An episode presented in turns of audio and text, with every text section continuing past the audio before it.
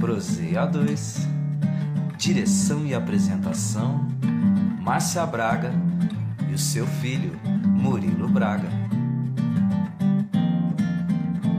Proseio A2 é bom, A2, A3 é bom demais. Sou proseio A2 é bom demais.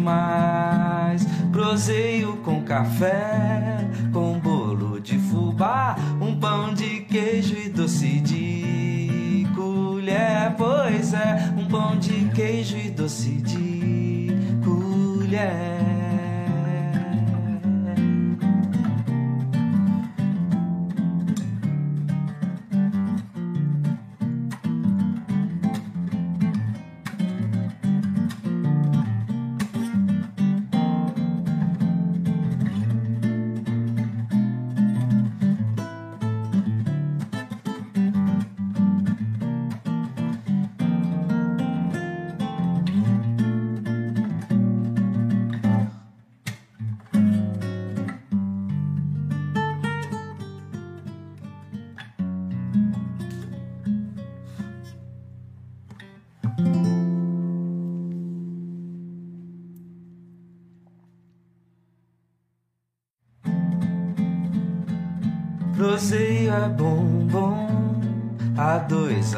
A3 é bom demais. Sou proseio, A2 é bom demais.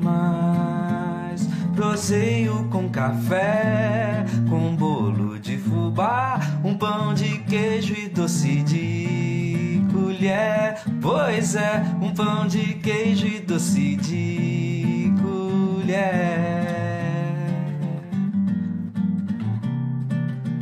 Proseia 2. Direção e apresentação: Márcia Braga e o seu filho, Murilo Braga. Proseio A2 é bom, A2, A3 é bom demais. Sou proseio A2 é bom demais. Proseio com café, com bolo de fubá, um pão de queijo e doce de colher. Pois é, um pão de queijo e doce de colher.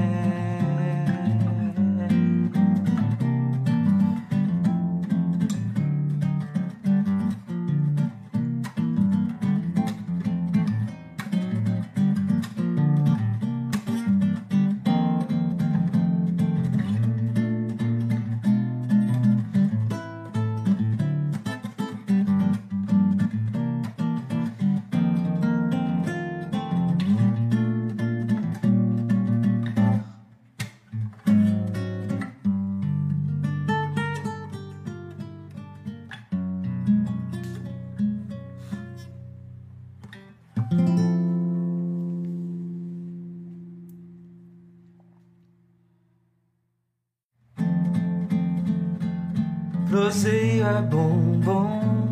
A2, A3 é bom demais. Sou proseio, A2 é bom demais. Proseio com café, com bolo de fubá, um pão de queijo e doce de colher. Pois é, um pão de queijo e doce de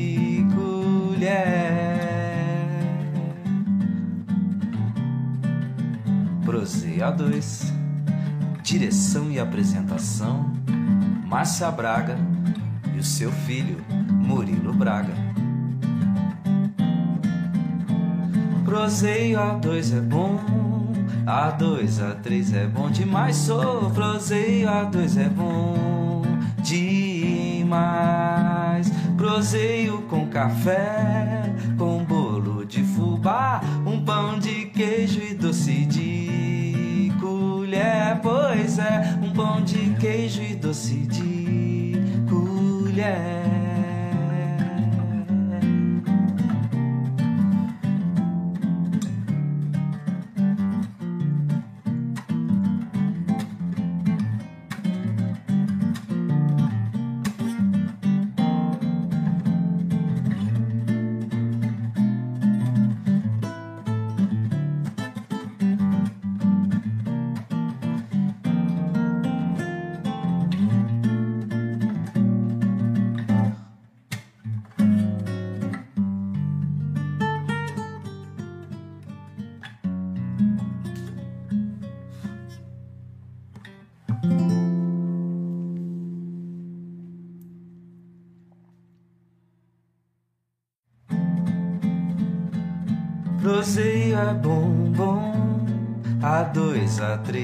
Demais. Sou proseio, A2 é bom demais. Proseio com café, com bolo de fubá, um pão de queijo e doce de colher. Pois é, um pão de queijo e doce de colher.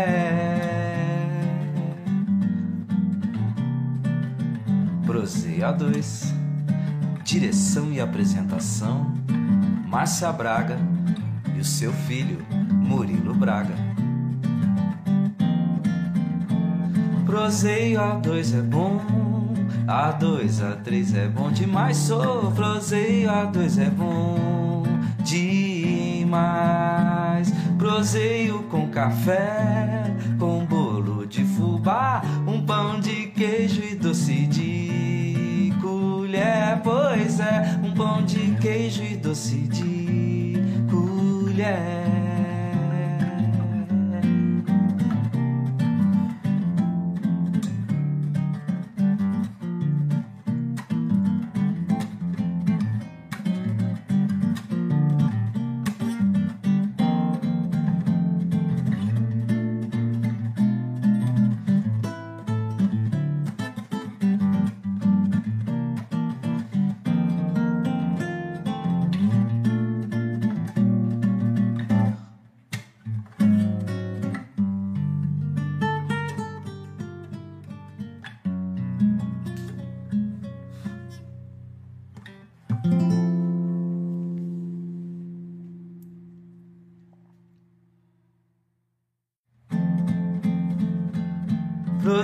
É bom, bom.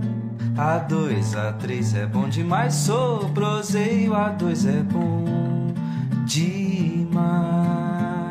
Proseio com café, com bolo de fubá, um pão de queijo e doce de colher. Pois é, um pão de queijo e doce de colher. Proseio A2 Direção e apresentação: Márcia Braga e o seu filho, Murilo Braga. Proseio A2 é bom, A2, A3 é bom demais. Sou proseio A2 é bom demais. Proseio com café, com bolo de fubá, um pão de queijo e doce de colher. Pois é, um pão de queijo e doce de colher.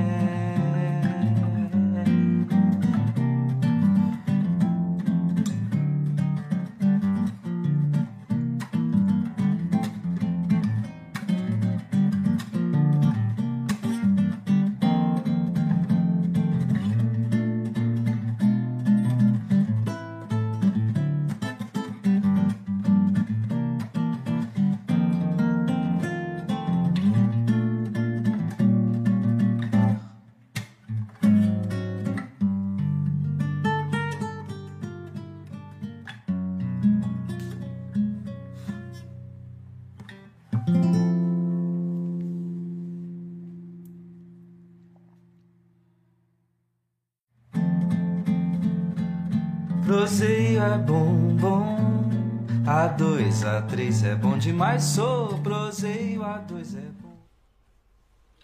Bom dia a todos, estamos começando mais um Proseio A2. Aqui quem vos fala é Murilo Braga. E aqui é a mãe do Murilo Braga, a E hoje- Márcia Braga. E hoje estamos com um convidado especial que todo mundo conhece, o mais pedido até agora, Marco Antônio do Momento Corrida. Obrigado, Marco, por ter vindo. Obrigado vocês pelo convite, né? Falar de corrida é sempre, sempre bom, né? Só que É sempre é, prazeroso. né, lembrando que hoje a gente vai falar do Marco Antônio, mais do que corrida, né? A gente vai descobrir quem é o Marco Antônio. Claro que É falar é- do Marco Antônio é- não tem como excluir a corrida. É difícil separar, né? Mas, Uma coisa da outra, né? Mas vamos lá. Vamos dar play na sua câmerazinha? Aí, já tá gravando. Boa. Pessoal, é, antes de começar, os nossos patrocinadores, nosso Café Itaim, melhor café do mundo, Visão. Si- Supermercado Cinco Irmãos, que nos concede o pão de queijo. Bolo da Padaria Avenida. Sensacional, gente. Sensacional. Esse Marcos não comeu ainda. O pão de bolão eu queijo- experimentei. o pão de queijo ele já comeu. É, doutora Sibeli Braga, que nos deu a, das canecas, logoteria, que inclusive é uma menina que tem que ser divulgada. Logoteria, ela cria esses logos Sim. aqui de Cambuí, espetacular, genial.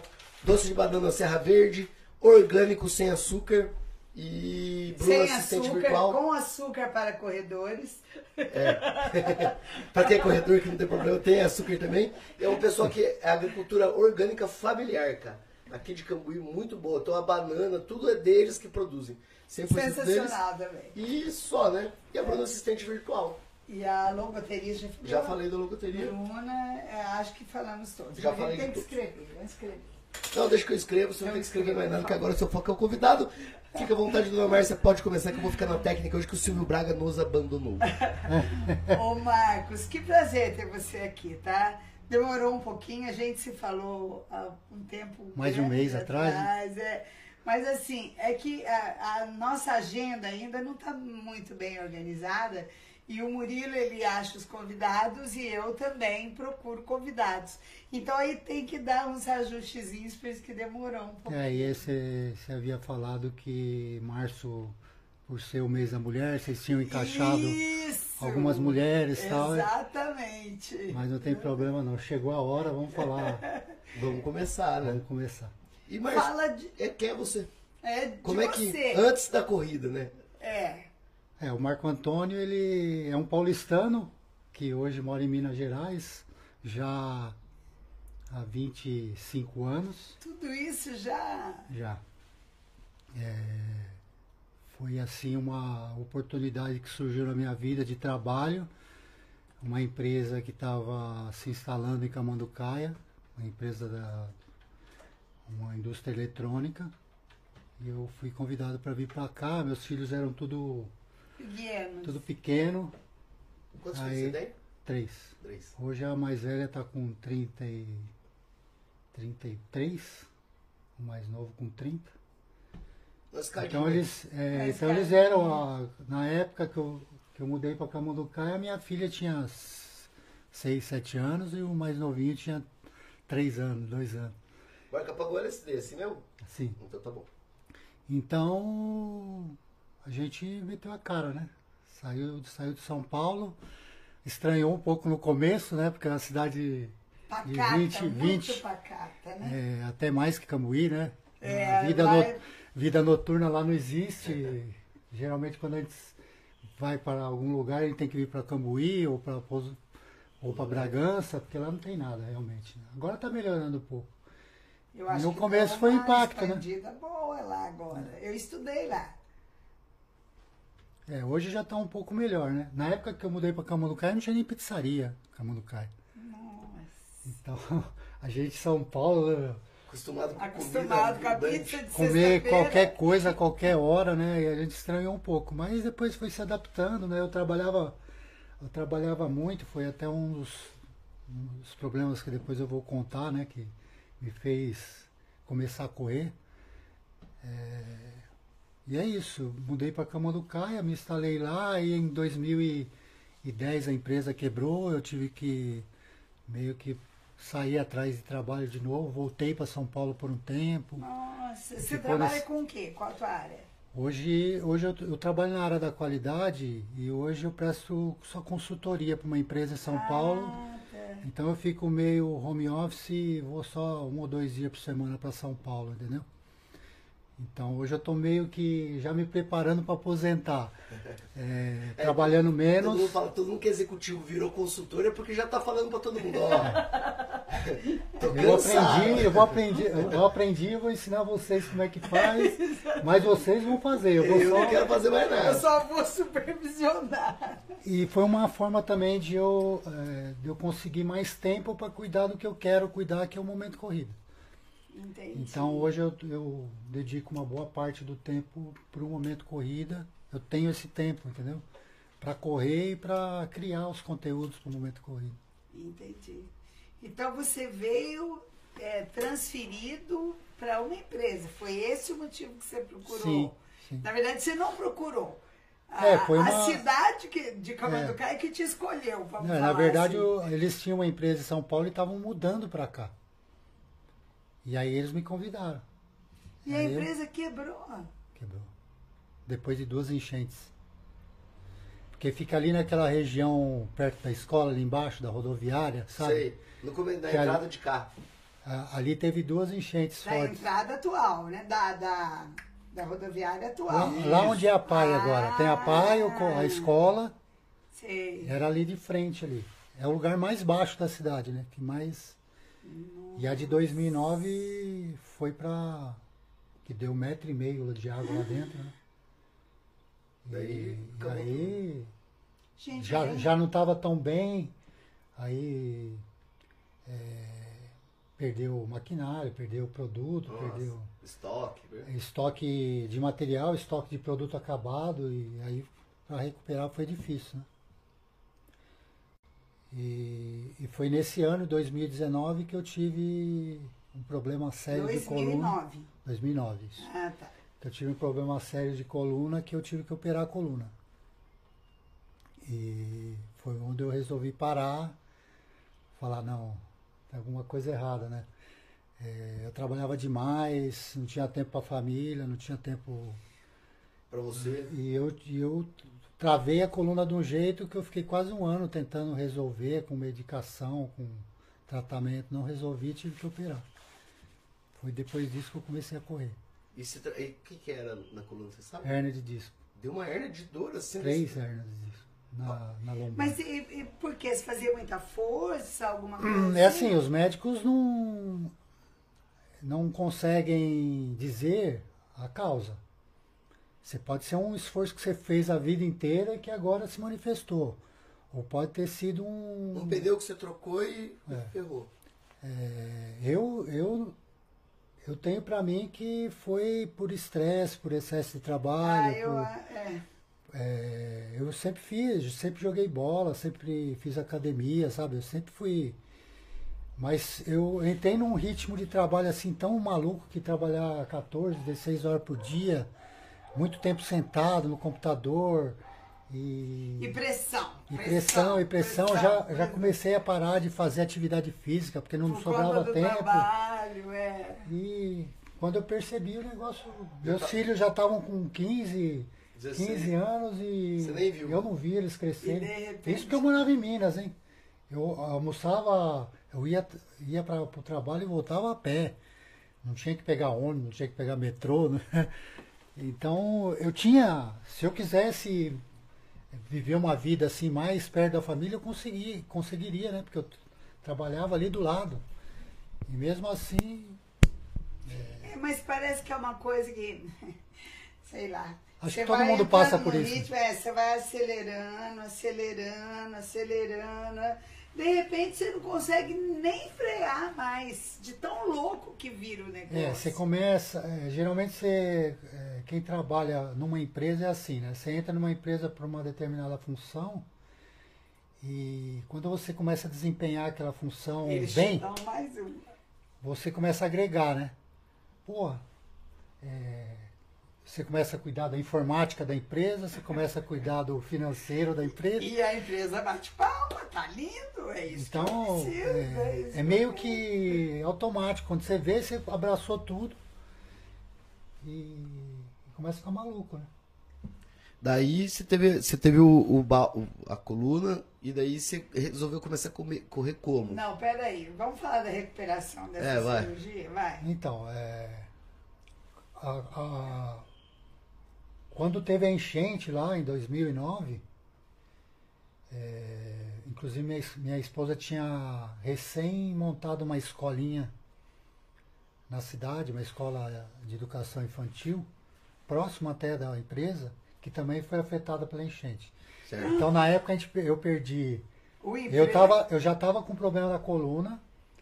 A minha, minha, minha, minha esposa perdeu a escola. E eu já praticamente já, já tinha decidido que eu ia parar de trabalhar. Então a gente estava ferrado e desempregado. Aqui, deixa eu só fazer uma pergunta pra você. Quando você começou com os problemas de coluna, então você estava trabalhando ainda. Tava. Mas você estava vendo que já não conseguia enche- mais trabalhar. a- é, a enchente foi o gatilho para me falar, não, vou parar. Entendeu? Foi bem depois. Foi assim, no começo, é, eu fui quase um ano é, tomando injeção, tentando fisioterapia, tomando. Travadaço, tipo assim. Travada. Uma, a primeira coisa é que demorou muito para os médicos diagnosticarem a hérnia. Que era é, Porque a, a hérnia de disco, quando ela começa a se manifestar, você você não tem dor na coluna. Não sei se você conhece alguém que tem esse problema. Ela irradia uma dor para a perna e vai até o pé. Tem dia que dói muito o, o pé, a perna. Então você não sabe dizer o que, que é. Aonde que É, é? você sente uma dor que não é aqui. Tipo, É que- você Dói não né? pega a Dói dor. tudo. Quem tem problema de hérnia na, na cervical, por exemplo, ela irradia pro braço. É, eu tive isso aí. Então, é, eu fui em vários médicos, inclusive em São Paulo, o cara falava que era problema de quadril, que era problema no joelho, que era. Sabe? Aí, aí nós descobrimos um médico lá em São Paulo, que era até um médico do, do Palmeiras, um médico do esporte mesmo, né? Aí a gente foi nesse cara. Ele, eu deitei na máquina, ele, na maca, ele fez dois, três movimentos com a minha perna e ele falou, ó, você tem.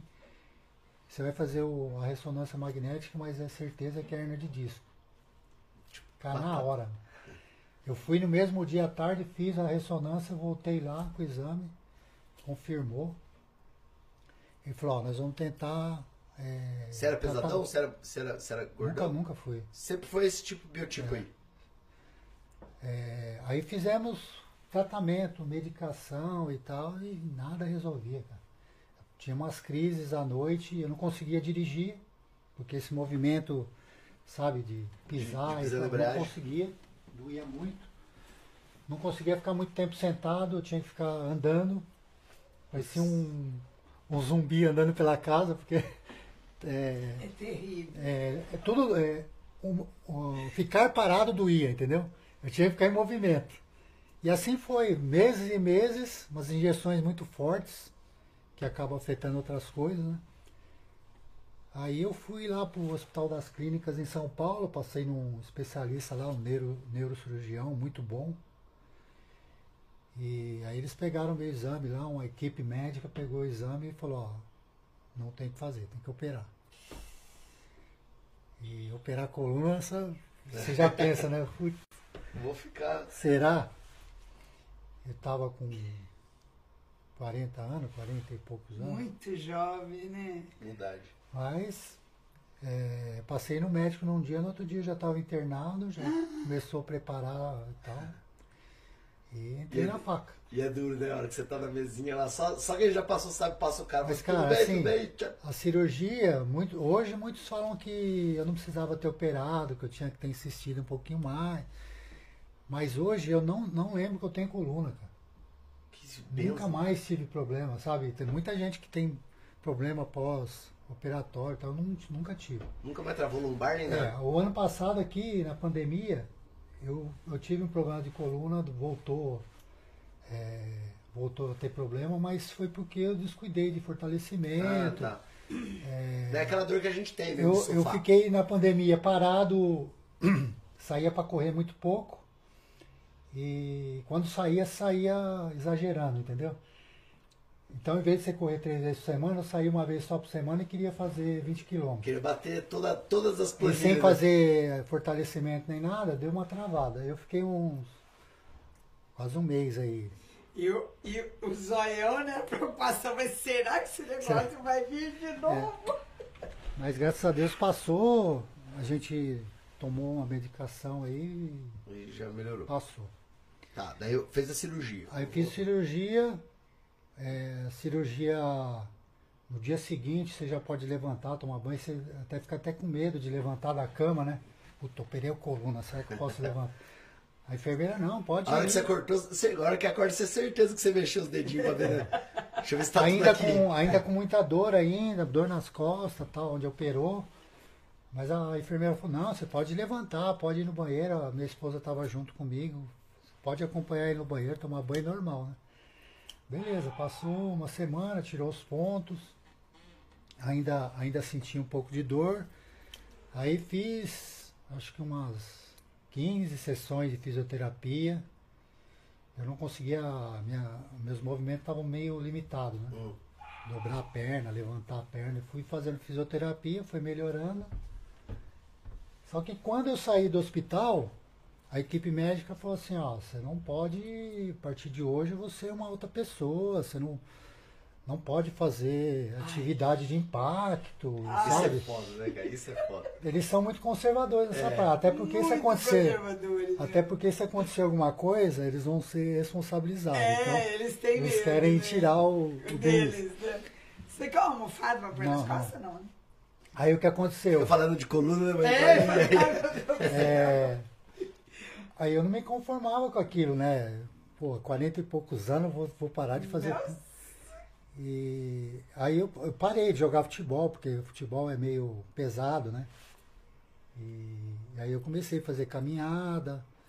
Isso já era final de 2009, já quase. Dois, eu operei em setembro de 2009. Então você começou pela caminhada. É. Tá. Aí eu não, eu fui buscando alguma coisa que, que eu não ficasse parado, né? Caminhada, caminhada, caminhada. Aí comprei uma bike, comecei a pedalar um pouquinho, não podia andar muito em terra, assim, porque era muita. Trepidação, É, eu tinha medo de, de dar alguma coisa. medo aí de cair. Andava só no asfalto, de boa, pedalava. Quer aí fui café, ganhando mano? confiança. Mais café? Quero. Aí fui ganhando confiança, né? É, Mas isso levou quase dois anos nessa é, A recuperação. recuperação, né? Até o Agora- A recuperação, Ô, na verdade, da confiança. Só pra cortar. é, da confiança. Dá uma golada no café. Nossa, que, que bom que esse café tá aí. Olha aqui, gente, a canequinha, ó, que maravilha. Café de Cambuí, né? Isso, nosso café tá aí. Nossa, café daí. Nossa, que café bom. Que café bom, né? E o pão de queijo também, muito bom. Isso aí. E aí, isso levou quase dois anos para eu ganhar a confiança que eu precisava para Começar a correr. é, Então, dois, quando que você operou? 2000 e? 2000, final de 2009, vamos Então- colocar, depois da fisioterapia já era 2010. 10? 2012, mais ou É, eu menos. fui uns dois anos assim, pedalando, é, caminhando, dando uns trotezinhos assim. Mas assim, quando eu comecei a correr, que eu estava morando em São Paulo, inclusive, que eu tinha voltado para lá, porque eu tinha saído da empresa aqui, E a sua família ficou aqui. ficou meio aqui, meio lá. Depois a minha esposa Selma foi para lá também. A gente ficou até 2015 lá, depois voltou para cá. E essa época eu estava lá. Não conhecia ninguém que corria. é, morava num bairro que eu não via ninguém correndo, né? O pessoal vai mais para Ibirapuera, porque os parques grandes. Eu corria ali no bairro mesmo. Comecei ali, dava uma volta no quarteirão, caminhava um pouquinho, dava mais uma volta. E, cara, é uma coisa que falei, não, eu gos- gostei disso, vou começar a fazer isso com uma, uma certa E frequência. daí, a hora que você começa a correr, parece que vai aparecendo gente que corre pra todo lado, É. né? Não, aí eu comecei a ganhar confiança, eu comecei a ir nos parques. Aí você começa a encontrar outras pessoas, né? Mas até aí eu não tinha contato com muita gente. E nas redes sociais também a gente começa a procurar gente do meio, né? É, com certeza. Então, aí levou quase quase um ano para eu me inscrever na primeira prova. Eu fui só treinando, correndo para cá, correndo para lá, é, 3 km, 5 km, a hora que eu consegui chegar nos 10, falei, agora eu vou fazer uma prova. Eu levei. é, geralmente a pessoa se empolga já e, e já quer fazer uma prova. Eu demorei. Falei, não, eu vou me preparar, até porque eu tenho problema de coluna, não quero é, forçar, deixa a coisa acontecer natural. Aí? Aí em março de 2013, eu fui lá e me inscrevi numa prova. Era uma prova noturna, inclusive, lá em São Paulo. Aí fiz 10 quilômetros, quase morri. A sensação é muito boa que chega, né? Porque assim, você treina sozinho é uma coisa. Quando você vai correr uma prova, você vê aquele povo todo correndo, você acaba é, forçando o seu desempenho sem querer, né? Sem querer. Então, como eu não conhecia ninguém na, na, na corrida, eu fui lá para correr. Eu fui lá e corri 10 quilômetros. E forcei, forcei, forcei, forcei. Eu costumava correr assim, tipo 10 km em 65 minutos, mais de uma hora. Eu fiz os primeiros 10 km em 52 minutos. Nossa, que maravilha, né? Quase morri, mas falei, porra, realmente dá para melhorar, né? Dá pra melhorar? E aí eh, veio a empolgação, né? Queria melhorar, queria melhorar, baixar para 50, baixar para 47, 46. E o começo foi assim, depois eu acordei para a vida e falei, não, é melhor correr na boa e, e se divertir. Daí, foi nesse momento que nasceu o momento corrido, ou não? Não, momento corrida é 2015. Então, você já tava correndo faz uns três anos. Dois, dois anos mais ou menos. É, correndo três anos, participando de prova já dois anos. O momento corrida foi assim, é, eu- quando eu comecei a correr, participar de provas, eu tinha só a página no Facebook, a página pessoal, né? Sua. E, e eu, eu gostava tanto daquilo que eu queria mostrar para as pessoas que aquilo era legal, que não só para a saúde, mas era uma coisa divertida, que se você fizesse com, com prazer, você ia se divertir com aquilo, né? E aí eu comecei na minha página pessoal lá, escrever algumas coisinhas, colocar umas fotos, umas mensagens Motivacionais. motivacionais. E o pessoal começou a gostar daquilo, começou a, a me seguir e tal. E meus filhos que já trabalhavam com, com mídias sociais na época, é, com redes Ajudar. é, começaram, né, pai? Pô, você tá vendo aí o pessoal engajando. Por que, que o senhor não, não monta aí um- Uma uma, página. página e tal? E, e aí demorou ainda uns alguns meses para pensar na ideia e, e, e começar a fazer, né? Aí pensar no nome, alguns nomes que eu pensei já existia alguma coisa parecida no Facebook e tal. Eu comecei no Facebook primeiro. Não tinha Instagram, não tinha YouTube. Aí Momento Corrida foi um nome que bateu e falei, esse Que é um nome legal, né? é, Tipo, agora é o nome- momento É corrido. um nome forte, né? É, Que inclusive, aí- bela marca. Né? Bela, bela. Começou com uma outra marca, essa aqui foi desenvolvida meu- pelo meu filho, e aí ficou, né? E, e aí a gente criou o canal, a página no Facebook, com o intuito inicial é, de inspirar pessoas. Trazer as pessoas para o mundo da corrida e, e aquelas pessoas que falavam, não, não- isso não é para mim, eu não, eu não, não consigo tal, e, e a gente todo dia uma mensagem motivacional falando com essas pessoas, é, não desista, ou come, co- primeiro comece, né? E para aqueles que já começaram, que estão pensando em desistir, não desista. Então foi assim que, que começou. né? Aí em 2016, 2017 eu criei Instagram e o YouTube.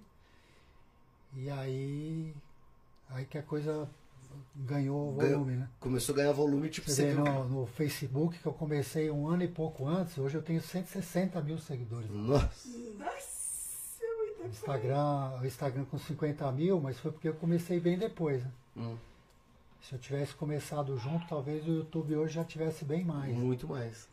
Mas Até porque YouTube- mudou, né? O YouTube, essa plataforma de permitir que a gente é, colaborasse com o conteúdo, é muito novo.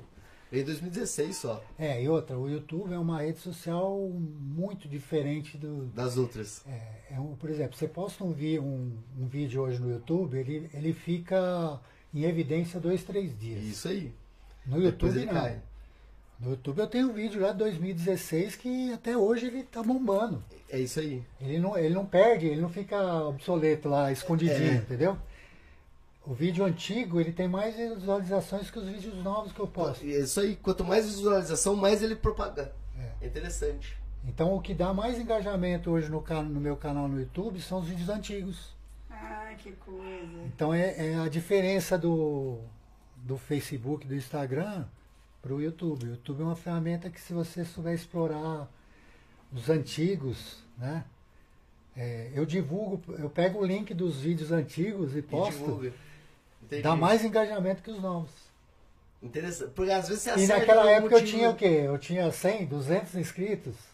E mesmo assim dava Só que hoje eu tenho 12 mil e esse, esse pessoal que entrou agora Tá assistindo os vídeos lá antigos. Os antigos. No, no Instagram e no Facebook não acontece isso. Não, porque eles Ah, só o negócio se perde lá na nova, linha né? do tempo, entendeu?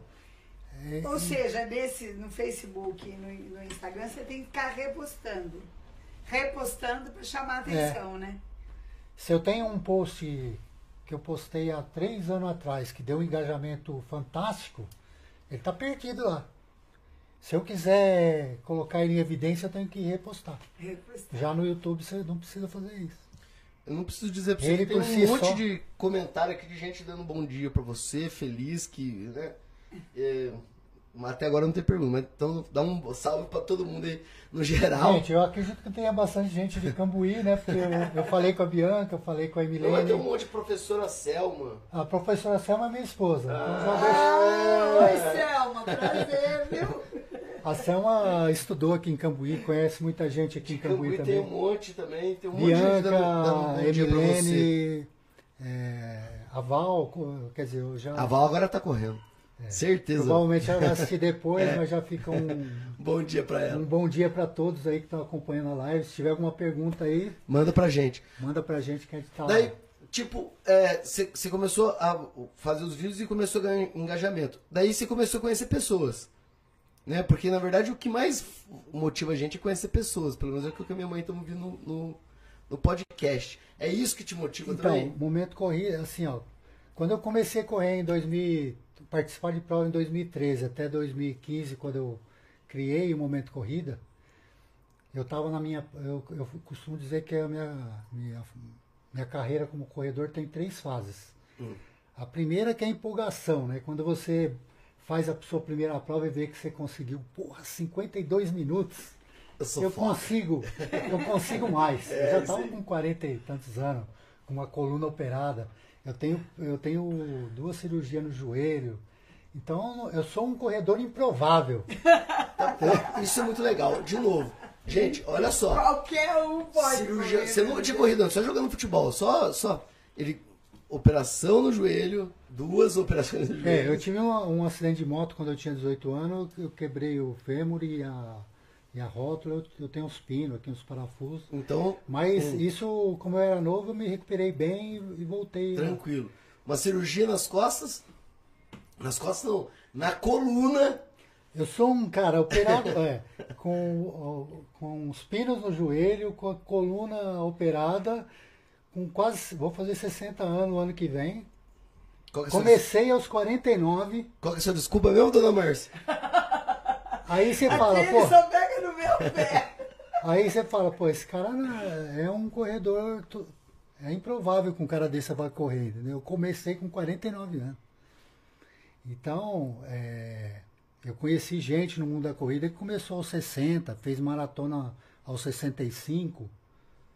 É, eu corri ao lado de uma pessoa cega, Isso é muito incrível, Entendeu? gente. Com um amputado, é, gente que teve ane- aneurisma cerebral, se recuperou parcialmente, está correndo.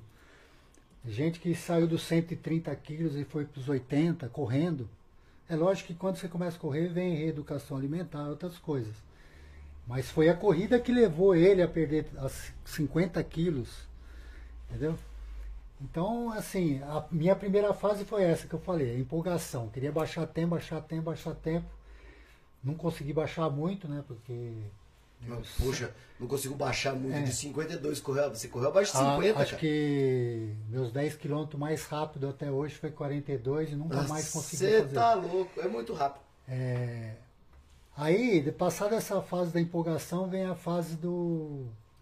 é, a empo- é, entender, é, entender o corpo, entender a corrida, entender o- os seus Tranquilo. limites. Né?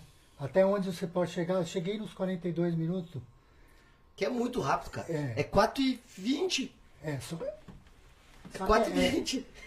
Só que aí você pensa assim, pô, será que isso está me deixando feliz? Eu não era feliz as- correndo 40, a 42 minutos.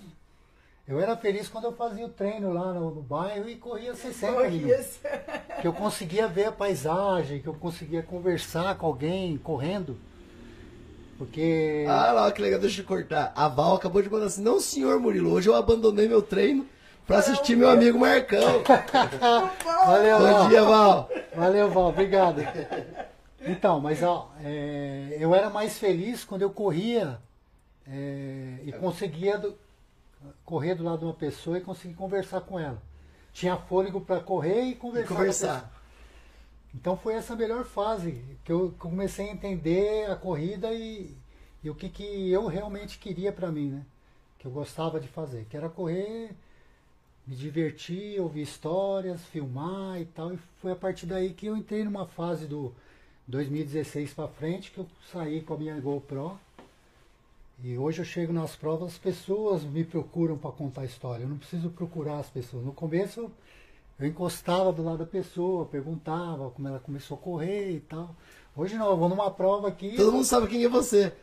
Nossa, eu quero contar minha história para você e tal. E Que legal. Ó, eu cara. fiz uma maratona semana passada, eu queria contar, e assim, e assim cresceu o canal sem, Sem- é, de forma natural, né? Que legal, muito bom. Vamos responder algumas perguntas? Primeira pergunta do Uriel. Vai rolar treinão do momento corrida este ano? Vai, novembro. Aí, Uriel, novembro. Uriel, Uriel também é uma pessoa, é, um morador aqui de Cambuí, da área de esporte também, É. é treinador, né? E eu não sei se ele estava dando aula lá em Camanducaia, não sei se está ainda. Ele vai vir aqui E eu- Dia quinta-feira. É. Quinta-feira Ele ele vai vir vir aqui. dia 21, Só que não é corrida que ele vai falar, ele vai falar sobre o movimento, movimento negro, ele vai falar. Ah, mas é não outro- dá pra separar também a parte É, vai acabar falando. É, vai acabar falando. E eu fiz em 2019, eu fiz o meu primeiro treinão lá em Camanducaia. Que que é esse treinão? O treinão é assim, é uma corrida, como se fosse uma corrida, só que não tem premiação por classificação. É todo mundo correr, cada Todo um mundo seu, chega. todo mundo, cada um no seu ritmo, vai receber uma medalha, uma camiseta, e tal. É uma e eu só fiz troféu para as maiores equipes, aí para incentivar as pessoas a Ele. Dona Marcia, o que você vamos esse ano? Quantos quilômetros são? Pode andar, pode só Não, aqui Pode andar, andar. aqui andar, vai correr. É, era Deixa o assim. Pedro saber que você vai só Eu caminhar. fiz dois em 2019, fiz um no começo do ano e fiz outro no final do ano, no meu aniversário. Que é Foi gente para passear com cachorro, foi gente de bicicleta, foi gente. Ótimo. Quando é seu Só que é, uma... aniversário? é novembro, É quando? dia 10. Uh, 13 dias de diferença, Dona Marcia. É uma estradinha de terra, tem algumas subidas, descidas, tem uma cachoeira lá no, no meio do percurso, depois o pessoal volta. Então é um percurso muito gostoso de fazer, o pessoal faz, não, não quer fazer o percurso todo, faz metade, do jeito que quiser, é à vontade. Importante é participar. E, e o último que a gente fez em 2020, 2021 não, não, não teve condições de fazer em função da pandemia. E veio gente de São Paulo, veio gente de BH participar do treinão. Que legal, cara. Tinha Quantos quilômetros que é? Total é 15. 15. 15 quilômetros você vai correr. Mas é assim, novembro, pô. mas é assim, teve gente que foi Caminhando. 2 km e voltou 2, teve gente que foi 5 e voltou 5. À vontade, entendeu? É né, é uma confraternização e cada um faz o que quiser. É legal ir até o final porque você vai lá no 7,5, tem uma cachoeira lá, o pessoal conhece a cachoeira, depois volta. Aí faz o percurso todo. Mas para você fazer 15 km caminhando, vai, vai dar umas 4 horas de, de caminhada, né? Então é. É melhor voltar. Mas acabou o evento, foi tudo muito Então, embora. mas é muito legal. É, eu pretendo fazer em novembro de novo. E o ano que vem, quando eu comple- completo 60 anos, aí eu vou fazer alguma coisa mais mais bem elaborada. A gente está pensando em alguma coisa mais Diferente. um pouco maior, né? Um pouco maior. Tem uma outra pergunta que surgiu, é, mas acredito que você já meio que respondeu agora nessa- quando você falou da sua terceira fase, que é a Anne Lubichinski. Ela está dizendo, o que, que te motiva hoje?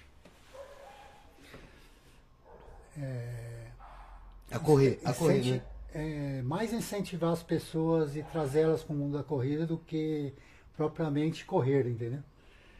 É, eu saio hoje para ir numa corrida, é, eu faço muita corrida fora, né? Hoje você mais corre fora do que em casa, praticamente. É, Porque toda semana por tem... exemplo, há 15 dias atrás eu estava lá em Araucária, no Paraná. Foi uma corrida beneficente para uma pessoa que está com câncer. A gente fez uma prova lá, eu fui meio que é, embaixador dessa corrida, ajudei a divulgar e tal, e fui lá para participar da prova. Cara, é, um, é uma emoção você participar. Uma que eu cheguei lá, todo mundo já, já me conhecia. Nossa, tinha, que legal que é isso, né? tinha, sete- tinha 700 pessoas na prova. Como eu ajudei a divulgar, contei a história da pessoa que estava sendo. é, a prova estava sendo feita para ela e tal. Então, quando eu cheguei lá, aquele povo que estava lá, quase todo mundo já tinha me visto através das redes sociais. Alguns que já me seguiam, outros que me viram divulgando essa prova que eles estavam participando. Então, puta, foi uma festa, Que da hora. foi uma coisa sensacional, né? Para mim, é uma das melhores experiências que eu tive de poder ajudar e parte da renda foi dedicada a ela. Ela recebeu 21 mil reais. Nossa. Que maravilha. É, 700 pessoas, não sei quanto foi a inscrição, coisa de 50, 60 reais. Então mais de 50% do Foi pra ela. foi para ela. Ela recebeu um checão lá de 21 mil reais, então, Nossa, pô, já valeu. É arrepiante. Já valeu. Então isso que, que me faz continuar. Se não tivesse o momento com a corrida, talvez eu já tivesse até parado de correr. Talvez. Trocado de Porque- suporte. Entendeu? Porque a- é esse trabalho que eu estou fazendo que me motiva a continuar. É a pessoa que deixa um comentário desse tipo, sabe? Ó, tô assistindo, deixei de fazer meu treino para assistir sua live. Pô, é, eu não parei de correr vendo seus vídeos. Eu comecei a correr vendo seus vídeos. Minha vida mudou por conta de É. você. Isso é muito bom, né? Eu sou. Eu, eu superei um câncer é, e vendo seus vídeos eu comecei a correr. Entendeu? E é isso que, que não tem preço. Isso não tem preço mesmo. É. Nenhum cartão E pode patrocinar isso. Tipo, meu cartão Mastercard não compra Não, isso. está preparado para enfrentar o frio do Rio Grande do Sul em julho e correr com a gente aqui? Abraço da galerinha do 15, aqui de Santa Rosa. É, Grande é do 15 Sul. milhas, não é? 15 milhas, é. Deve ser. Deve ser a Anne. É. É assim, as corridas que eu faço fora, quando é aqui na região próxima, até 150 quilômetros, eu pego meu carro, E vai. acordo 4 horas da manhã e vou para a prova. Quando é provas assim mais longe, ter que fazer todo um. A logística. por exemplo, é por Paraná eu fui um dia antes. Rio Grande do Sul, se bobear tem que ir de avião, porque é Não, eu longe. fui, fui, Paraná também eu fui. Até porque fica muito cansativo de você É. chegar lá, correr, depois pegar o carro voltar. Então tem toda essa logística e o custo é alto. Então o que eu tenho feito quando é prova longa assim, que eu conheço os organizadores, eles conseguem Passagem. passagem, hospedagem, pelo menos parte do custo a gente ratear e não ficar tão pesado. Né? Porque nada, nada é uma corrida para você ir lá no sul, correr e voltar, hotel, hospedagem, passagem, você vai gastar 1.500 reais. Ah, vai. Então é um custo que o momento corrida ainda não consegue. não consegue pesa no orçamento doméstico, vou falar então eu assim. tenho, então, o meu projeto é correr o Brasil inteiro. Sabe, eu tenho seguidor Que Samundo, né? é, é, no Brasil primeiro, né? Tem muito lugar no Brasil aí para te conhecer, né? Tem. É, eu corri já Santa Catarina, no Paraná, Minas aqui em várias cidades, São Paulo, muitas cidades. Inclusive, eu acho que tá chegando a corrida de Minas, né? Alguém A tiver na Cambu- live aí, a de Cambuí, né? gente. É, porque já, normalmente é já tô aniversário da cidade. não sei a data. É, já normalmente é junto com o aniversário da cidade, que é 23. Dia né? 24, 24 é eu acho que esse ano vai ser um pouco depois. viu? Um pouco depois do aniversário. É, não Meio sei se alguém souber, hora. escreve aí pra gente. Então, a questão que ela perguntou aí do Sul, é, meu projeto é, é realmente correr o Brasil aí com. Estão dizendo que Como já tem já seguido- estão juntando as moedas pra você aí. ó. Como a gente tem Não vai escapar não, mano. Vem com esse papinho. Quando é- como a gente tem seguidor no Brasil inteiro, as pessoas ficam perguntando, pô, quando você vem correr aqui com a gente e tal? Eu falo, "Gos- gostaria de ir. Sempre. Mas, infelizmente, hoje o custo de passagem está fora Alto. da realidade. Né? Hospedagem. Hospedagem ainda nem pesa tanto, porque geralmente é um dia, É. é uma diária ou duas no máximo, né? Vai num dia e volta no outro. Mas a, a viagem é pesada, né? Então a gente está tentando com os organizadores. Por exemplo, provas aqui da região eu corro praticamente todas de graça, porque os Não, organizadores, nem tem como, né? os organizadores me chamam, falam assim, ó, ajuda a gente a divulgar e, e você vem correr com a gente, eu faço vídeo também, então também ajuda Ajuda muito. a- o organizador a divulgar a prova, então é Ah, uma, falaram uma parceria. Cambuí vai ser 12 de junho esse ano. Vai ser bem depois, por algum motivo. Eu acho que eles estavam esperando passar essa fase da pandemia aí, É, e agora ficou meio em cima da hora, né? é. Então, para vender inscrições, fazer camiseta, fazer medalha, acho que ia ficar muito em cima muito da hora. muito corrido. Então, eu digo para a Anne aí do 15 milhas que Arruma patrocínio. Arruma aí, né? nossos, nossos parceiros aí, principalmente os organizadores, né, que geralmente Até porque só a divulgação sua cara, já paga, já paga com certeza o- É, a tua e, passagem. e geralmente esses, o organizador ele tem parceiros, né, patrocinadores. Às vezes tem rede de hotelaria, tem É. restaurantes e tem outras coisas que, já ajuda às vezes o cara consegue uma diária, duas diárias sem nem precisar de pôr dinheiro. né? É. É parceria, entendeu? Uhum. Daí Então, isso. a Maria do Carmo Souza, ela, ela perguntou, mas ele meio que já falou, mas eu acredito que é porque você quer saber em relação a você, né, Maria do Carmo, mas quantos anos você começou a correr? Você falou 40 e poucos. 40 e poucos com uma cirurgia na coluna. Eu comecei aos 49, depois da cirurgia da coluna, né? Dois anos depois de ter operado a coluna. E comecei. E uma pergunta surgiu, depois que você começou 49, quanto tempo para fazer os 42? Menos de dois anos. De- Ó, cadê a desculpa, dona Márcia? Pega no meu pé. Eu comecei. Quando eu comecei, porque eu fiz a minha primeira prova em 2013, fiz 10. Eu nem corri 5, eu fui direto para os 10. Uns quatro meses depois, eu fiz uma prova de 21. E, mas você nunca tinha corrido os 21. Nunca tinha corrido.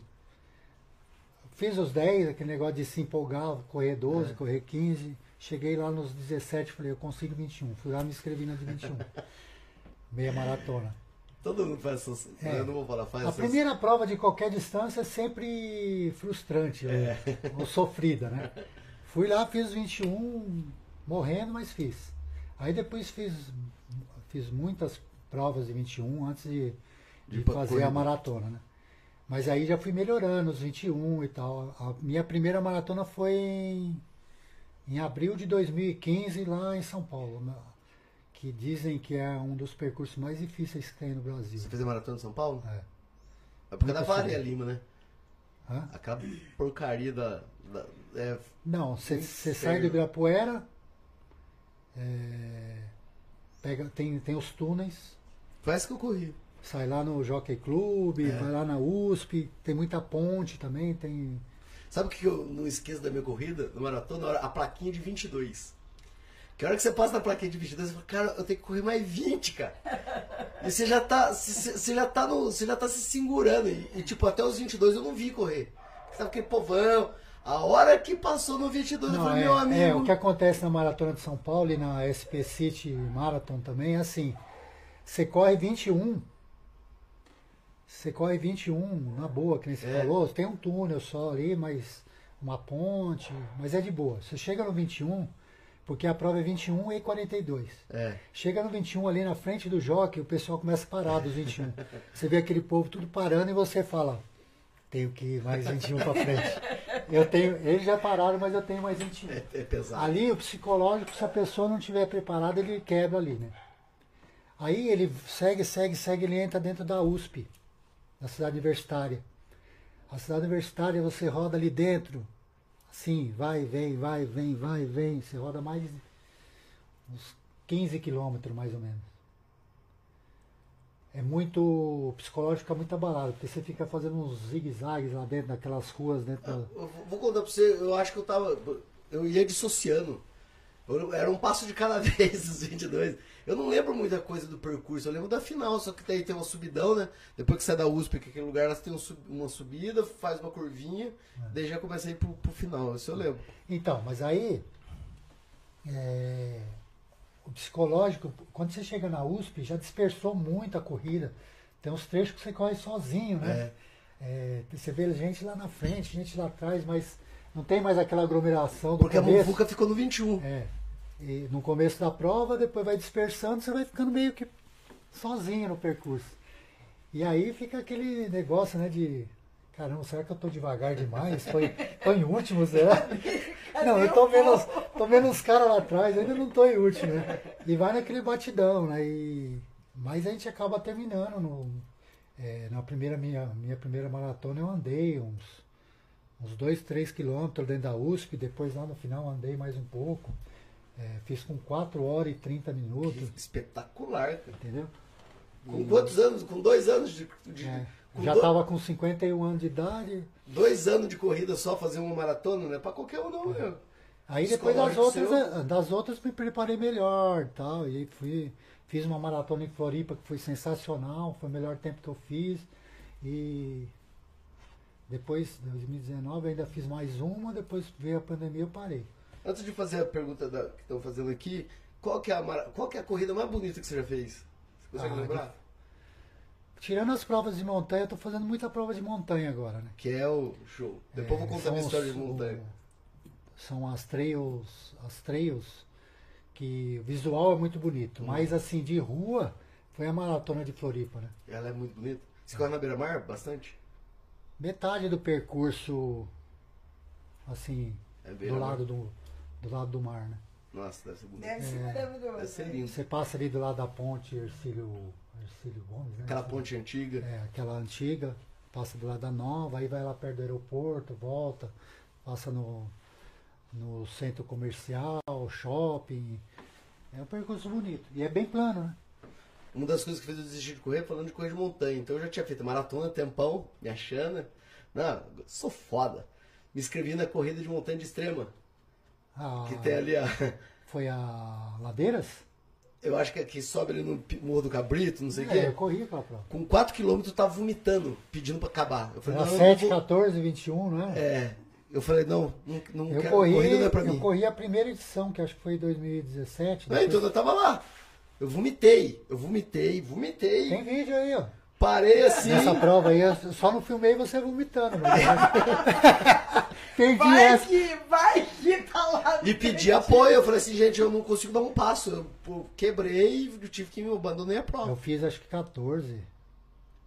É muito pesado. Essas provas geralmente eu faço a distância menor, por quê? Porque eu quero, além de ter te- tempo de filmar e conversar com as pessoas, se eu fizer a distância maior, quando eu chegar, o pessoal Já foi. já dispersou entendi. e tal. Então eu faço a distância menor e ainda consigo pegar algumas pessoas chegando do 14, do 21, e aí consigo É legal, pega aquele momento do cara chegando. Como é que foi a prova? O cara falou, sai daqui, mano. Eu não quero falar com você agora. Aí o cara fala, pô, a prova foi sensacional, agora o meu desempenho nem tanto. Que eu, um- se, eu- se for pra mim voltar a correr, eu falo isso muito com o Pedro. Eu vou voltar pra correr montanha. Porque deve ser muito bonito, deve ser diferenciado. Então, de uns anos pra cá, é, cresceu muito esse segmento de provas trail, né? Tem aquelas que são é, trilhas mesmo, né? Trilha, mata fechada, que nem essa de, de extrema, extrema. você vai no meio da mata. Meio da mata. Que é, é, o percurso é feito no, no- Você vai até saber, não sei se você lembra. Lembra que tem um, um- um trecho numa subida que eu, que eu lembro, que fez eu passar mal. Tinha uma pedrona que você tem que. Tinha uma, uma água aqui do lado. É, uma pedrona. Você tem que dar, um, dar uns pulos e segurar num tronco de árvore pra subir. Eu não sei se eu não estava acostumado, fiz tanta força que a hora que eu passei que chegou na retinha. não lembro se foi essa que tinha uma- um pedaço lá que tinha que subir na corda. É, só que molhado, logo depois. logo encharcado, depois né? Que, eu, que eu não aguentei. que tinha tava muito encharcado, a pessoa não conseguia subir, eles puseram uma corda. É. Foi isso aí. Perguntando, perguntaram que você já caiu e correu com, com o joelho ralado. Eu já caí duas vezes eu caí. Deve ser alguém que te conhece. Eu corri em Bragança Paulista uma, uma prova lá e nessa época eu corria muito forte, lá para 2015, 2016.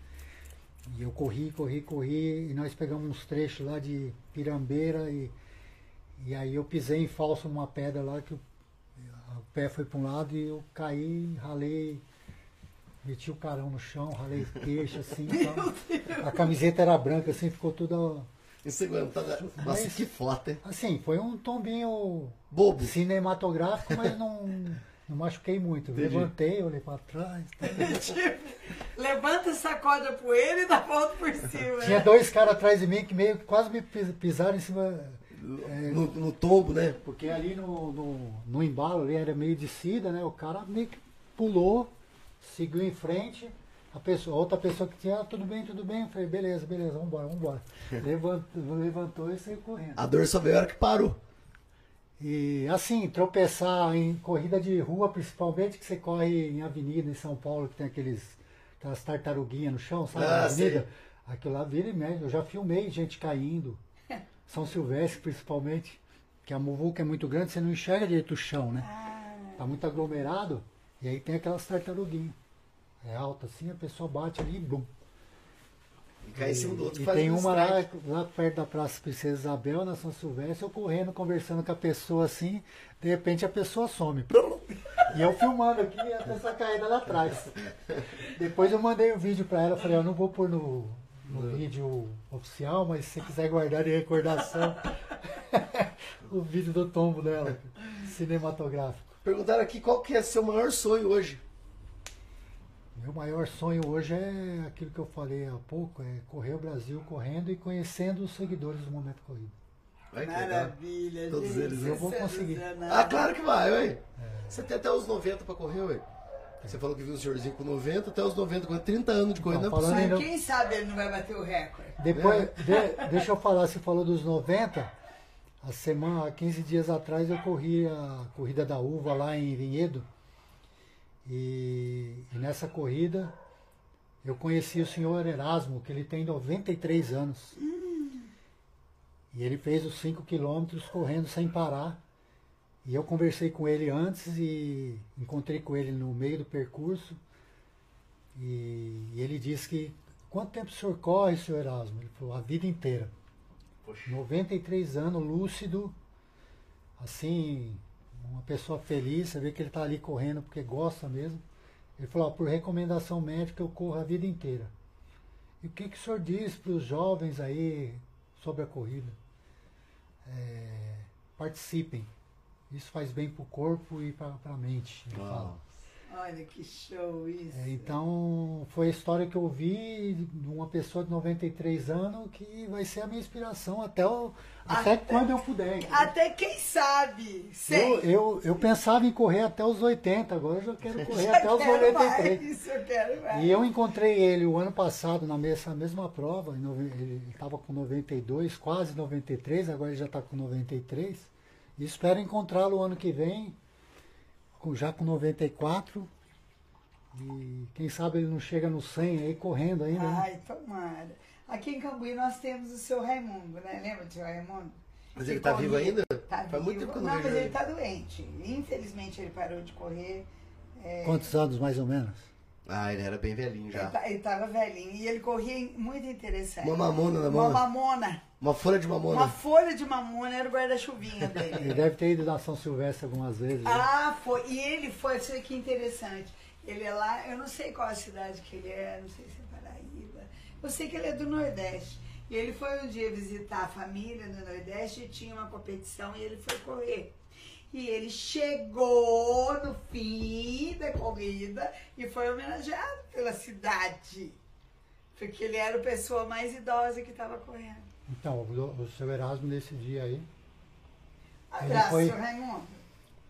o seu Erasmo foi chamado lá no palco, no, no pódio, e recebeu uma homenagem lá do pessoal. Isso é muito bacana. Né?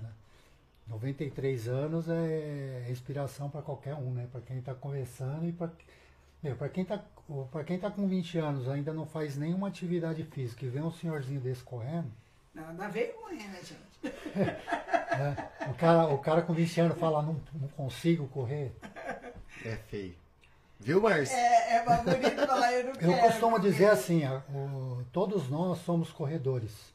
A única diferença é que uns estão correndo e outros não, E outros não. né? Também eu sou foco. Né, Márcia? Então, Não, a gente tá zoando porque, na verdade, o Pedro, eh, salve Pedrão. O Pedrão, ele tem, ele, ele como preparador físico, ele tem, ele tem, na, ele, como, vou chamar de princípio que a corrida é, é, é o fundamento do ser humano. Que a gente foi feito para correr. Então, tudo que ele treina é base de corrida. E a dona Márcia não, ah, correu não quer. Falando nisso, mudando de assunto, que eu falei, eu comentei com você, ontem em Cambuí já tá virando tradição. Pro ano que vem a gente vai convidar você pra você ir junto com a gente. Que a gente sobe a Santa, mas sobe. Alguns correm. Que é 20. Ah, a Val já me falou. 23 quilômetros. 28 quilômetros de Cambuí até a Santa. Só ladeira nível de Eu tava extrema. pensando, vocês falando de corrida, de morrer pra Não, eu- subir, eu eu, topo, eu. Que é muito legal. E tem Eu vou suporte. dar também, porque. É muita Mas gente. No ano que vem eu tô querendo ir de. É muita gente. E é muito bonito, sabe? Porque é, nesse ano teve três paradas já, já com café, gente fazendo. Sério? É, que começa a virar um evento- Virou um evento. A, a prefeitura Então- de Cambuí forneceu duas ambulâncias, a, a de Bom Repouso forneceu quatro ambulâncias. Então, tava muito bem estruturado esse Então ano. nós vamos combinar assim, o ano que vem, se a Márcia for, eu vou também. Eu, mas eu Isso vou, aí. então tá fechado. Combinado? Combinado. Ela já foi algumas vezes. Eu já fui Não, que três vezes. você faça metade do percurso de, de carro e sobe a outra metade, né? Ela vai fazer inteiro. sim. Dá pra ir. É muito pesado, mas é muito gratificante. Só que é pesado. Mas eh, sabe o que, que estimula você? É o volume De de, pessoas. pessoas. de todas as idades, de todas Ele, as ele, ele vai confirmar o que eu estou falando. Se você fizer uma, uma corrida, uma caminhada ao lado de outras pessoas, você nem percebe. Não É. percebe. Você con- vai conversando, vai, entendeu? O tempo passa que você nem percebe. Eu- a- ele falou, ó, corri os vi- os primeiros 22 quilômetros que nem percebi. É Por quê? Porque você tá vendo a- a- o esforço que outras pessoas estão fazendo. Você vê pessoa mais velha que você, mais, Jovem, do mais jeito- obesa, mais, entendeu? Com outras dificuldades muito maiores Muito que a maiores sua. do que esta Então, gente, né? você vai, você vai na boa. Mas nós somos até para Parecida já, a pé. Ela, dona Márcia, é feroz. É que ela tá desanimada com os morros. É, não, É morro, muito morro. É, é morro. Tem um amigo. que- O que quebrou eu Tem ontem? Eu fui junto com um amigo que tava quase batendo lata, sabe?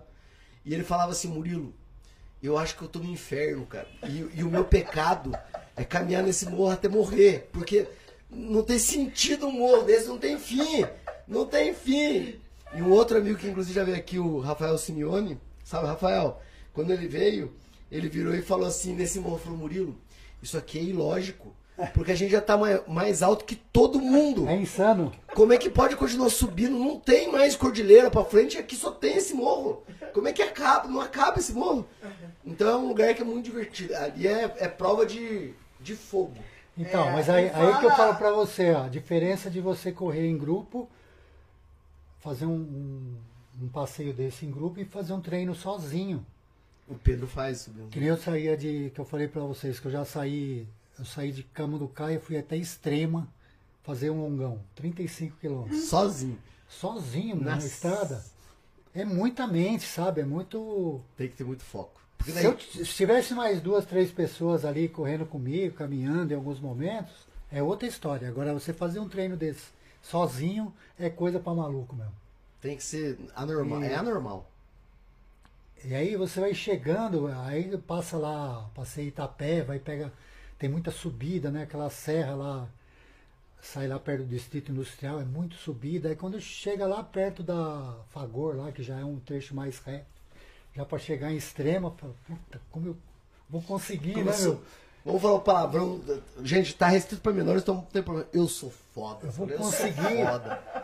Mas tudo isso porque você tem um objetivo lá na frente que é uma maratona, né? Então você tem que fazer esse sacrifício, porque senão você vai sofrer no dia da prova. Se você não fizer esses treinos, você vai, você vai enfrentar uma ladeira dessa de 20 e tantos quilômetros aí sem fazer uma preparação, você vai sofrer.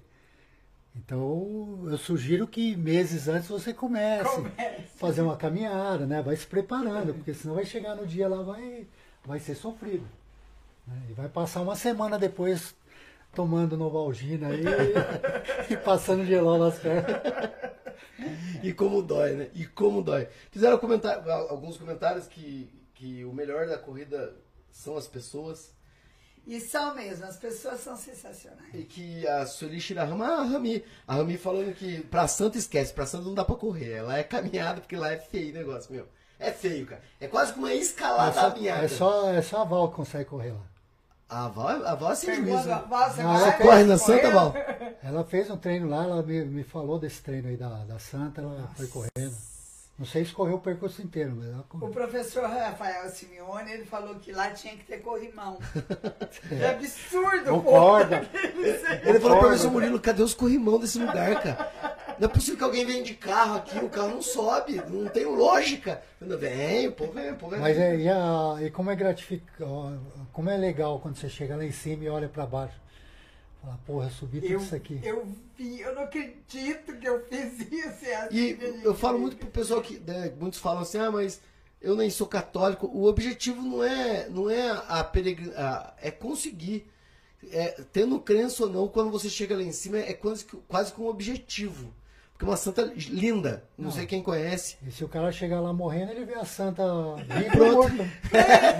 Exatamente. Pode ser que ele veja a santa de verdade depois, né? Ou, ou quando ele vem, ele fala, eu cheguei no céu. É tipo, no céu. nossa santa, é tu. É uma imagem ou é você mesmo? É, tipo isso aí. que é Na lá. verdade, eu acho assim, é, algumas pessoas vão cumprir promessas, né?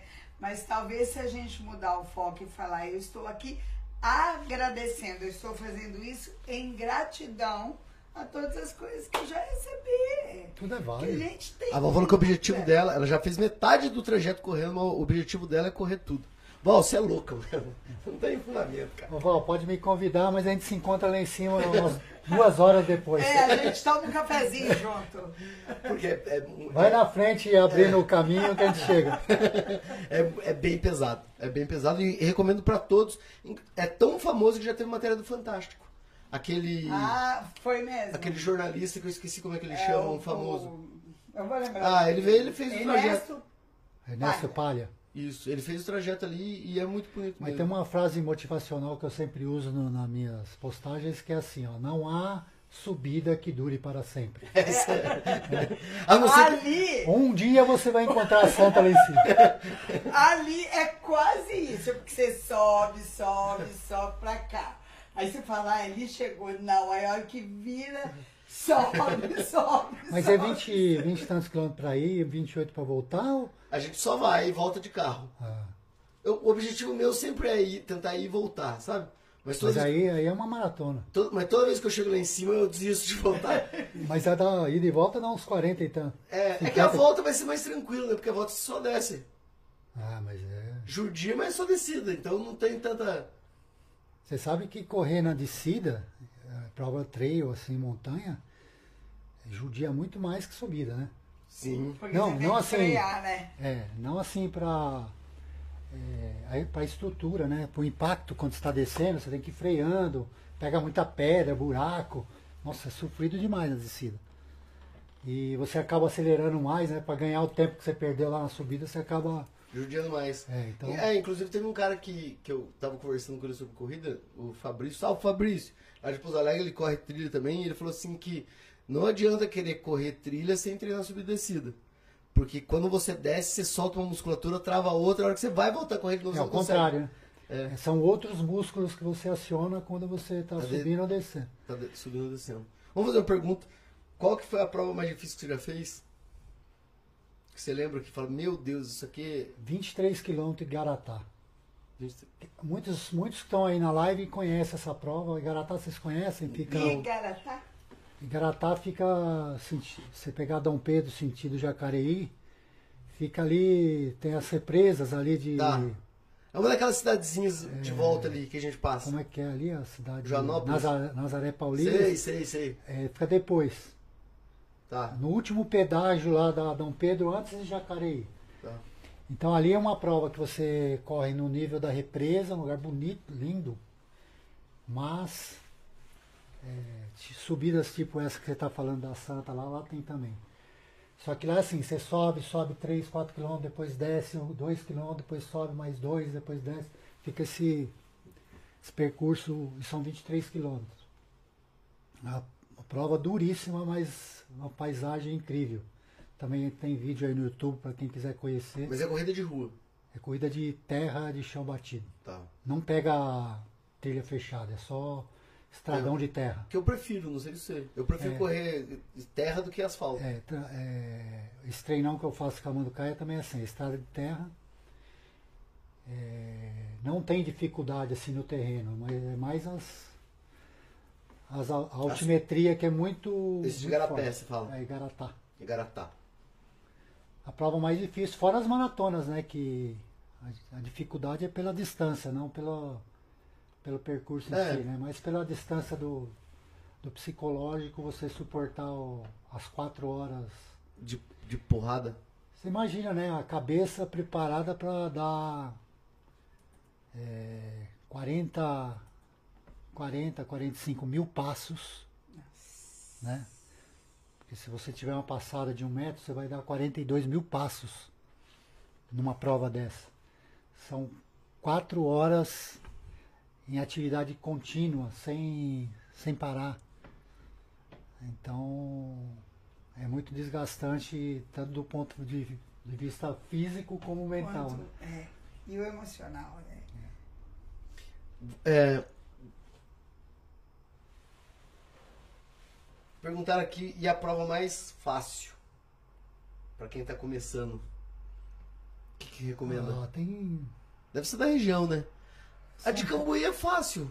Não, a de Cambuí é difícil. É difícil? A, a de 11, que agora acho que é 10 quilômetros, mas a- até então, eles tinham uma prova de 11 quilômetros que iam lá do outro lado, lá, Sim. é, passa lá do lado da. Como é que é o nome daquela fábrica que tinha lá? Da Arvin, a antiga Arvin ali. Confap lá. Ah, né? então É. entra lá para ir nos vases? é Isso, Aí sobe sobe. os vasos.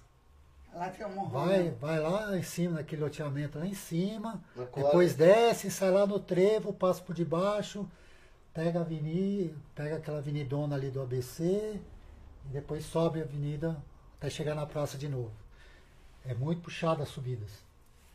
É que a gente não vê. Tem a subida aqui, logo que você larga, você desce e sobe do lado do cemitério. Já, É, já tem um subidão ali. tem. Aí você desce lá pro trevo, lá perto do pedágio, passa ah, por Vai pela baixo. rua São Caetano lá atrás? Isso, isso. Passa isso. por debaixo da, da rotatória, aí pega a estradinha de terra. vases. É puxado. Nossa, aquele morrão dos vases é Mas puxado. tem muita prova. Aí em Minas é difícil, né? Porque em Na Minas Minas é, só tem morro.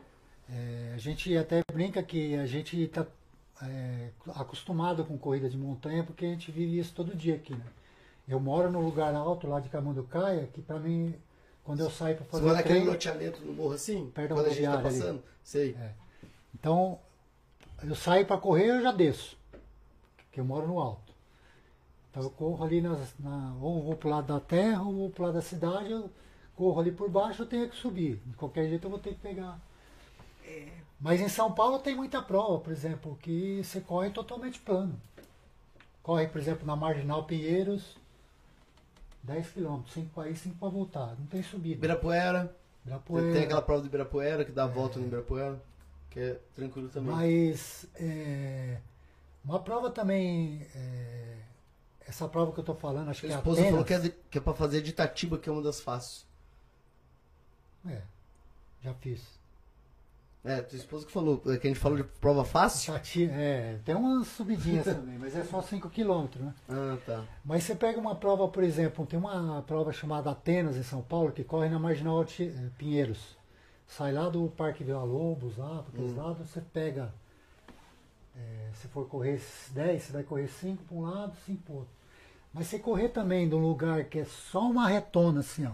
Nossa, aí É também deve- também. deve- É, chato, cara. É chato. É insuportável. É Você olha lá, você vê, você vê lá embaixo e fala, nossa. Dirigir Você vai lá, já é ruim. Você vai lá né? na frente, bate lá nos, nos cinco e volta. Do lado de cá, rio. o Do outro lado já tá passando os profissionais Do voltando. outro você lado, tá prédio, prédio, prédio. Aí você fica naquilo, parece que você tá correndo uma esteira, sabe? Mesmo, a paisagem é sempre igual. Então eu, eu gosto muito de percurso assim, que vai para um lado, sobe. Pra conhecer mesmo, né? É, mentalmente é uma prova. É, são provas a muito- pergunta, uma pergunta minha agora. O que, que é mais fácil? Você ir numa prova difícil que você não conhece o percurso ou que você conhece? Porque eu tenho uma dificuldade. Quando eu conheço e eu sei que é difícil, é, é assustador. já, já Aí fica- você já fica mental já- preocupado. Eu prefiro não saber o que, que eu vou fazer. Eu prefiro ir É no... por isso que ultimamente eu não estou repetindo prova. Algumas provas eu já fiz, a ulti- por exemplo, essa de Garatá, eu já fiz três vezes ela, duas de 23 e uma de 10. Já, já deu o que tinha que dar. É já muito simples. filmei. Então, é, eu vejo, quando eu tô com saudade, eu vou lá e vejo o vídeo, tá bom? Entendeu?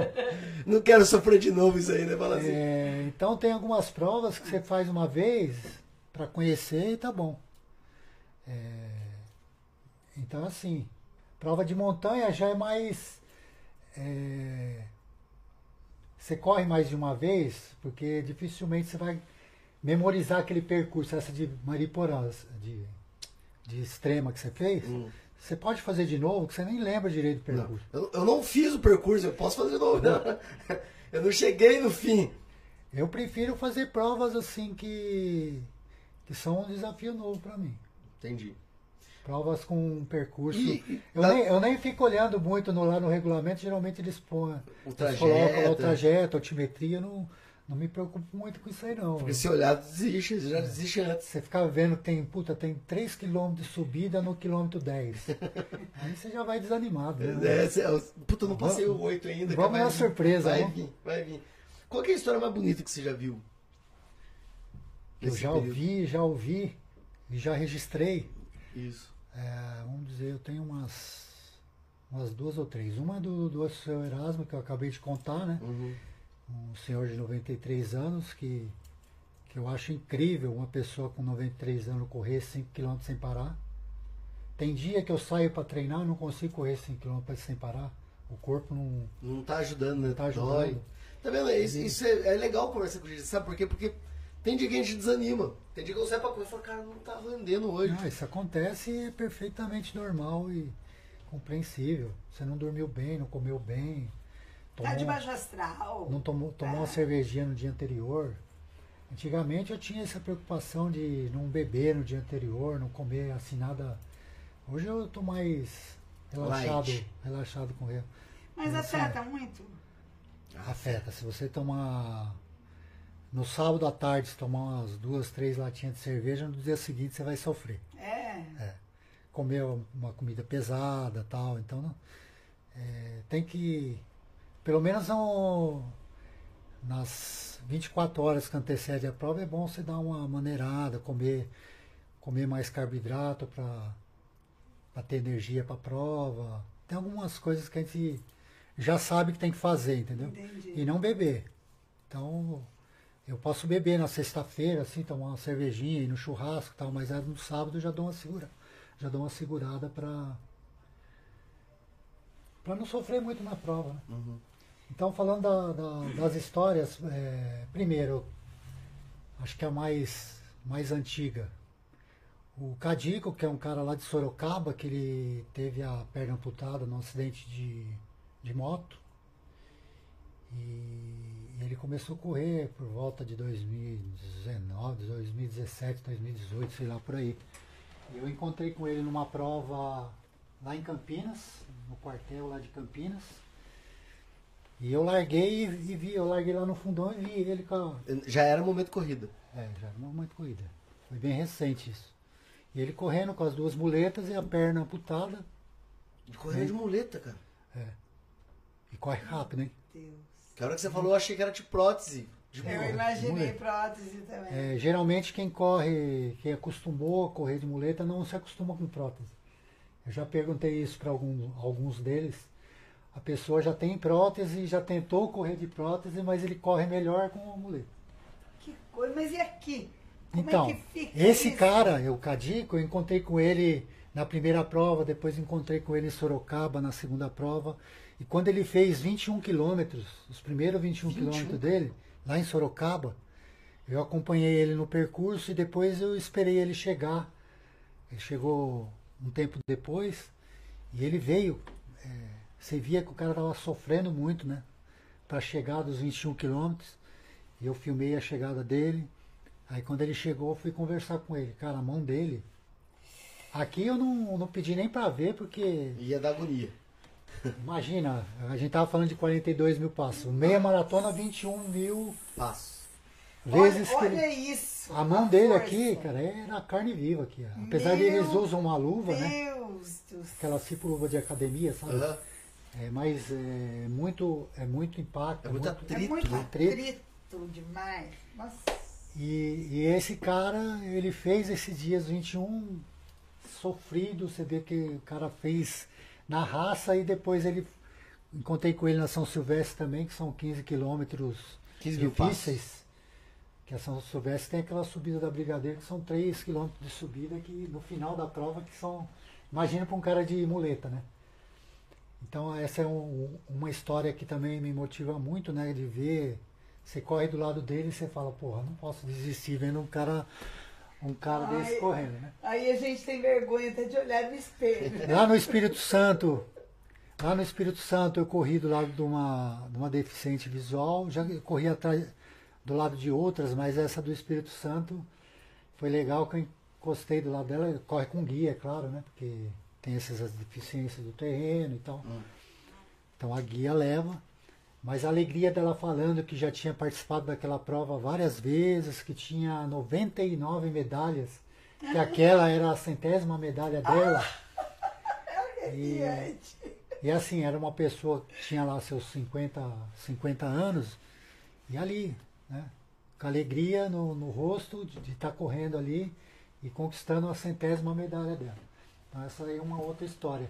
E a última agora, na São Silvestre, tem até um vídeo no YouTube também, é, de um amigo nosso lá de, de Jundiaí, o Itimura, que é um japonês. Eu encontrei com ele lá, antes de começar a subir a brigadeira, ele estava empurrando um triciclo.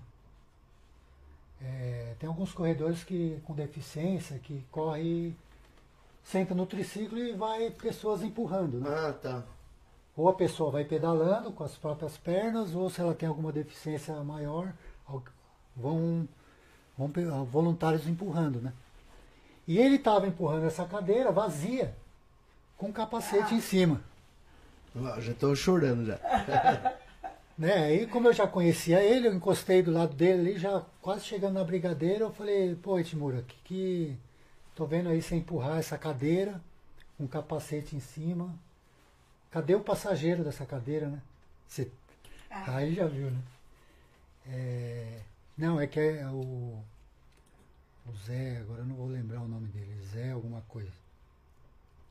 Ele gostava muito de correr a São Silvestre, ele tinha uma deficiente, ele corria na cadeira, né? Quer dizer, ele corria não, o pessoal empurrava ele no triciclo. E o sonho dele era correr a São Silvestre de- depois que passasse a pandemia, só que ele veio a falecer em função Nossa. da pandemia, né? Então, quando teve agora a prova depois da pandemia, que foi agora no final do ano, eles fizeram essa homenagem para ele. Correram para homenagear ele que tinha morrido pela por causa da Covid. Putz, Arrepiar. é, aqui eu tô conseguindo contar, mas no dia lá eu deixei ele falar, né? E você só chorava. E, e todo mundo. Bonito, gente. Foi um dos vídeos mais vistos. Na, depois eu postei um pedaço dele no Facebook, no Instagram lá. Nossa, bombou o vídeo, né? Porque muita gente tinha visto ele na, na São Silvestre, mas não sabia do que se tratava, né? Depois foi ver o vídeo lá, ele contando a história e. Então essa foi a, assim, uma das mais emocionantes para mim. E teve uma em Itatiba, de um cara que estava obeso, assim, devia ter os seus 120 quilos. E eu saí lá no fundão, aí eu cheguei e vi essa, esse cara correndo com dificuldade, né? Pesadão. Encostei do lado dele e falei, e aí, tudo bem? Como é que você tá? É a sua primeira prova aqui? Ele falou, ah, é a minha primeira prova. Eu tô aqui correndo pela minha filha. É, ele ele estava tão gordo que ele estava com, com alguns problemas de saúde e estava com medo de não conseguir ver a filha crescer. Então ele, ele começou a contar aquilo lá e falava assim, não, é, minha filha tem oito meses, quatro meses e eu quero vê-la crescer. E é por isso que eu estou aqui. Então eu falei, não, legal, é, é, que bom que você começou, né? Você chega em casa, mostra a medalhinha para ela. E o ano que vem, se você estiver aqui, eu quero Filmar você de novo. continuar contando a sua história aqui. É, aí falei, ó, eu conheço gente que perdeu 30 quilos, 40 quilos, você consegue. Teve, deu uma motivada nele e segui, né? Aí ele ficou e nesse ano que teve eu não encontrei ele lá. Eu não sei se ele continua correndo, se ele parou. Às vezes você nem conheceu ele, tanto que ele emagreceu. Ou ele estava, eu não encontrei. É. É, mas como era uma pessoa que estava começando a correr, ele não, acho que não conhecia ninguém ali no mundo da corrida também. Acho que estava, sabe quando você começa a correr e fica meio perdido. né? Você nem sabe como é que, que tem que fazer, prova, né? Era a primeira prova dele, mas puta, era uma pessoa que eu queria encontrar de novo para ver. Nossa, você não sabe nem nome, nada, né? Não, o nome eu sei, Porque marcou no vídeo. é, mas saber se ele continuou realmente, se conseguiu perder peso. É, galera, Mas se tiver alguém de Itatiba, internet. tiver alguém de Itatiba, manda pra ele, quem sabe ele entra em contato com a gente. Ele nem era de Itatiba, ele correu em Itatiba, mas era de São Bom Jesus dos Perdões, Bom Jesus, perdoe. que é ali. Naquela região ali, né? Então, espero que ele tenha seguido Ah, eu nesse. também espero do fundo É. do coração.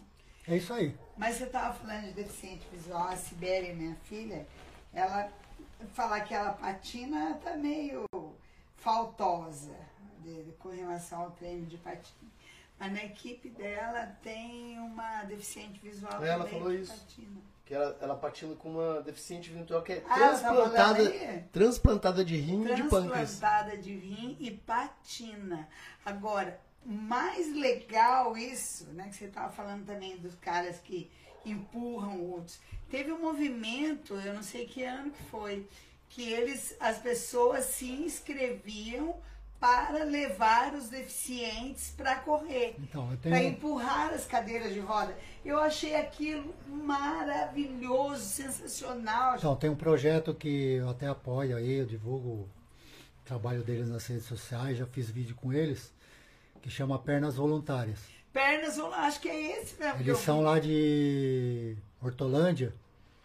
Então eles têm todos os equipamentos para deficiência motora, de- é, então é, são diversos equipamentos que para determinados tipos de deficiência. Então a pessoa às vezes consegue pedalar, por exemplo.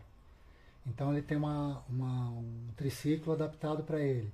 Ah, a pessoa não tem é, é amputado das pernas, então vai, Aí ele vai na. é, tem uns que vão Pedalando com a com mão. a mão ou vão os voluntários empurrando. A maioria vai com o voluntário empurrando, como guia, né? Eles são chamados de anjos e, o- e os voluntários empurram. Então é muita gente envolvida nesse projeto. Não, Então, é por exemplo, para cada, para cada anjo tem três, quatro pessoas E é esse projeto de, de São Paulo? de Hortolândia. Hortolândia. Nem é tão longe. Vamos ver se a gente acha alguém pra trazer é aqui. Então, fantástico. Você conhece alguém lá? O líder, alguma coisa assim? Não, eu, eu divulgo, tem vídeo deles no, no- no YouTube aí no meu canal, Você conhece divulgando o projeto deles. quem que é o cabeça? Daí Sim. você descobre, passa pra gente. Porque no caso da Bia, é essa menina que, que É a Cris. A Cris é a, a que começou o projeto lá, que toca o projeto. É ela e mais uma amiga. E, bom, é um trabalho muito bonito, cara. Eu fui lá fazer um treino com eles e filmar. É, a alegria deles De estar participam. participando, aquele É. vento no rosto. Uma pessoa que não consegue ter isso, né?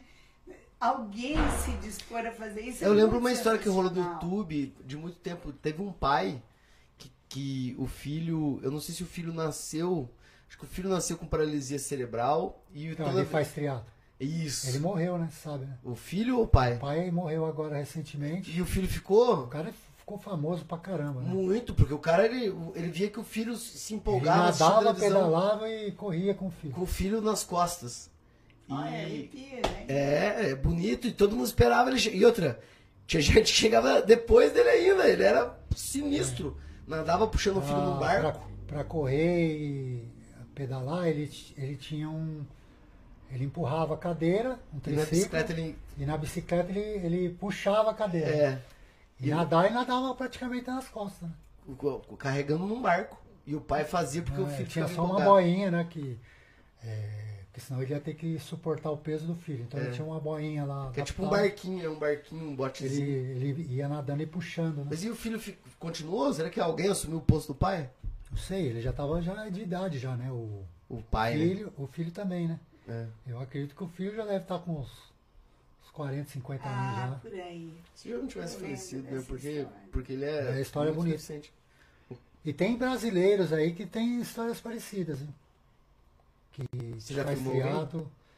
Eu conheço, tenho, eu sigo alguns aí, eles me seguem também nas redes sociais, mas eu ainda não tive Oportunidade. oportunidade de correr, co- ouvir a história, mas E uma das coisas que é legal do teu canal, agora, de quem te segue, né? Eu, eu sigo você lá, uma das coisas que é legal, que se, o bate-papo é correndo. Não sei que.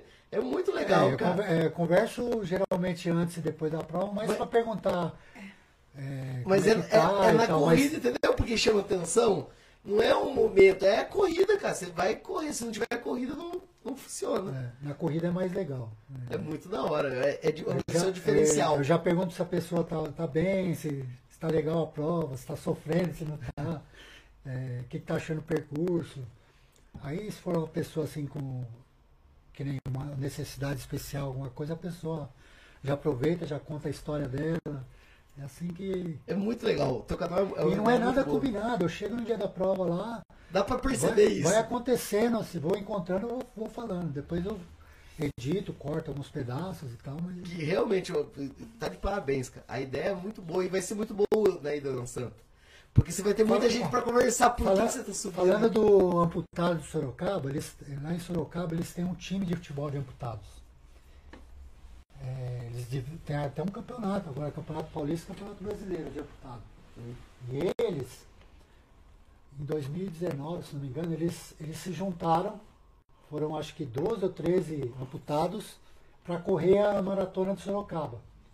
Só que como eles não iam conseguir correr a maratona inteira, eles pegaram e cada um correu um pedaço da maratona. Ah, Tipo, dois quilômetros, tá, o outro tá mais, mais fora de forma, corre um, o outro corre três. E foi, então, eu fui com eles nos 21 quilômetros, ouvindo a história de todos eles. Puta que da hora. Então, assim, um largou, correu dois quilômetros, eu fui do lado dele, contou a história dele. Aí, ele parou, começou o outro. E foi assim, os 21 quilômetros. E esse meu amigo Cadico, ele, como estava mais, mais preparado, ele correu junto comigo os 21. Cara, eu ouvi 12 histórias, 12, né, não lembro se foi 12, 13 histórias diferentes. cada uma bonita que a outra. É, só que praticamente todos eles foram acidentes de moto. Tá vendo, Silvio Braga? É. Silvio Braga é meu pai, comprou uma moto agora depois de velho. Tem dois lá que eram. é, foi por função de droga, que é, saiu muito louco e sofreu acidente, o outro foi álcool e assim por diante. Tem todo tipo de história. Então teve gente que a corrida salvou das drogas, teve gente que salvou da bebida, entendeu? Então nessa, nesse vídeo eu conto a história de- dos 12 que correram comigo. Que jogam no time de futebol amputado, que um é zagueiro, outro é goleiro. E puta, da hora, cara. É por isso que a gente tem que ser, ser- Hoje o que te motiva não é nem a corrida mais. Não é? Você já tá viciado. Você já Mas tá é que- viciado em histórias. Mas, gente, pessoas são fenomenais, gente. É impressionante como as pessoas elas têm coisas para dizer. Você já tá viciado mais em história do que no Então, endorfina da é, por exemplo, semana passada teve a maratona em São Paulo. Maratona de São Paulo. Até as pessoas perguntaram por que, que eu não fui e tal. Falei, cara, eu tô. eh, eu tô preferindo provas que eu. Hum. Primeiro, que eu ainda não fiz. Segundo, provas de interior, provas de. São provas menores, público menor, que eu consigo conversar com mais pessoas. É um ambiente mais, mais fácil de você. Você De vai na conversar. maratona, é uma muvuca tão grande, cara. 18 mil, 20 mil É inscritos. muita gente. E mesmo que você combine de encontrar alguém lá, você não consegue, porque é muita gente. É, não sei se é um erro meu, mas eu- quando o pessoal fala de correr, ah, o meu sonho é correr São Silvestre, eu falo, cara, São você não corre, cara. Eu falo, Não não, corre. vai lá só pra você ter Mas- medalhinha, mas você não Mas é corre uma São prova Silvestre. que. A São Silvestre é assim, né? Ou você ama ou você odeia. Pra quem corre, geralmente não gosta porque não, Não consegue corre. correr. É. Pra correr, você tem que chegar lá 4 horas da manhã, ficar lá na frente, Se esforçar quatro pra horas lá. parado lá É. de pé para guardar o lugarzinho, porque se não guardar seu lugar, já era. A gente não, a gente vai lá no fundão, Conversando com os leva meia hora para sair da Paulista para começar a correr.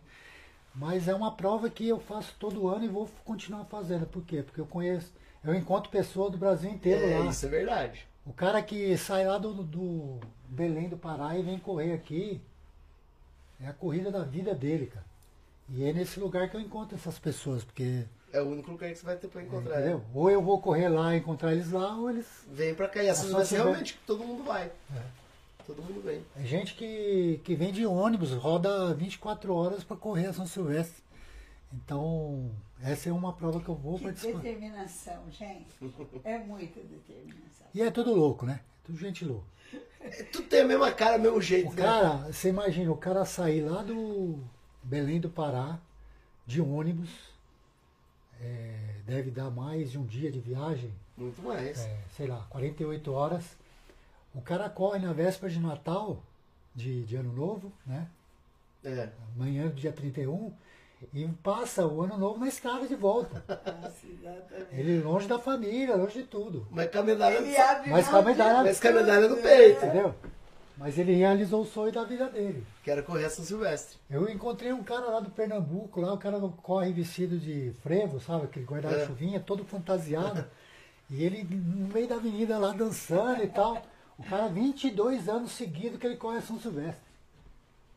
Ou, Ou seja, seja, desde, oit- Ele passa o ano inteiro se preparando para ir para São Silvestre. desde, dois, Desde 90. desde 90 e alguma coisa ele corre a São Silvestre. Com a São Silvestre. Ele falou, "Eu só não corri o ano passado porque não teve, senão tava. É muito da hora, né? Dona Márcia, o papo tá muito bom, mas estamos chegando no fim, já estamos com uma hora e quarenta de programa. Nossa! Sério mesmo? Já é uma, passa rápido, né? Agora a gente chega no final, daí a gente começa a parte de homenagem, depois a parte que eu, que eu questiono o Marco pra deixar ele pra posteridade. Você já assistiu algum programa até o fim? Já. Você sabe que tem homenagem? Acho que sim. É as homenagens. É. Esperadas da Dona Márcia. A é, a dona Márcia às vezes acerta, às vezes não acerta, não. Mas então, é, essa parte a gente, ela, essa parte de oferecer uma, uma homenagem, alguma coisa, surgiu porque assim, eu gosto bastante de música mesmo, né? E aí, de repente, quando eu- a gente começou isso, tinha umas músicas que eram as mais tocadas, as mais conhecidas, que aí vinha um, convidado e eu tentava encaixar a música assim, Na história. É, no perfil No enredo. da pessoa e tudo mais. E aí é impressionante como as coisas vão acontecendo, né? E no caso seu, eu não tinha ideia.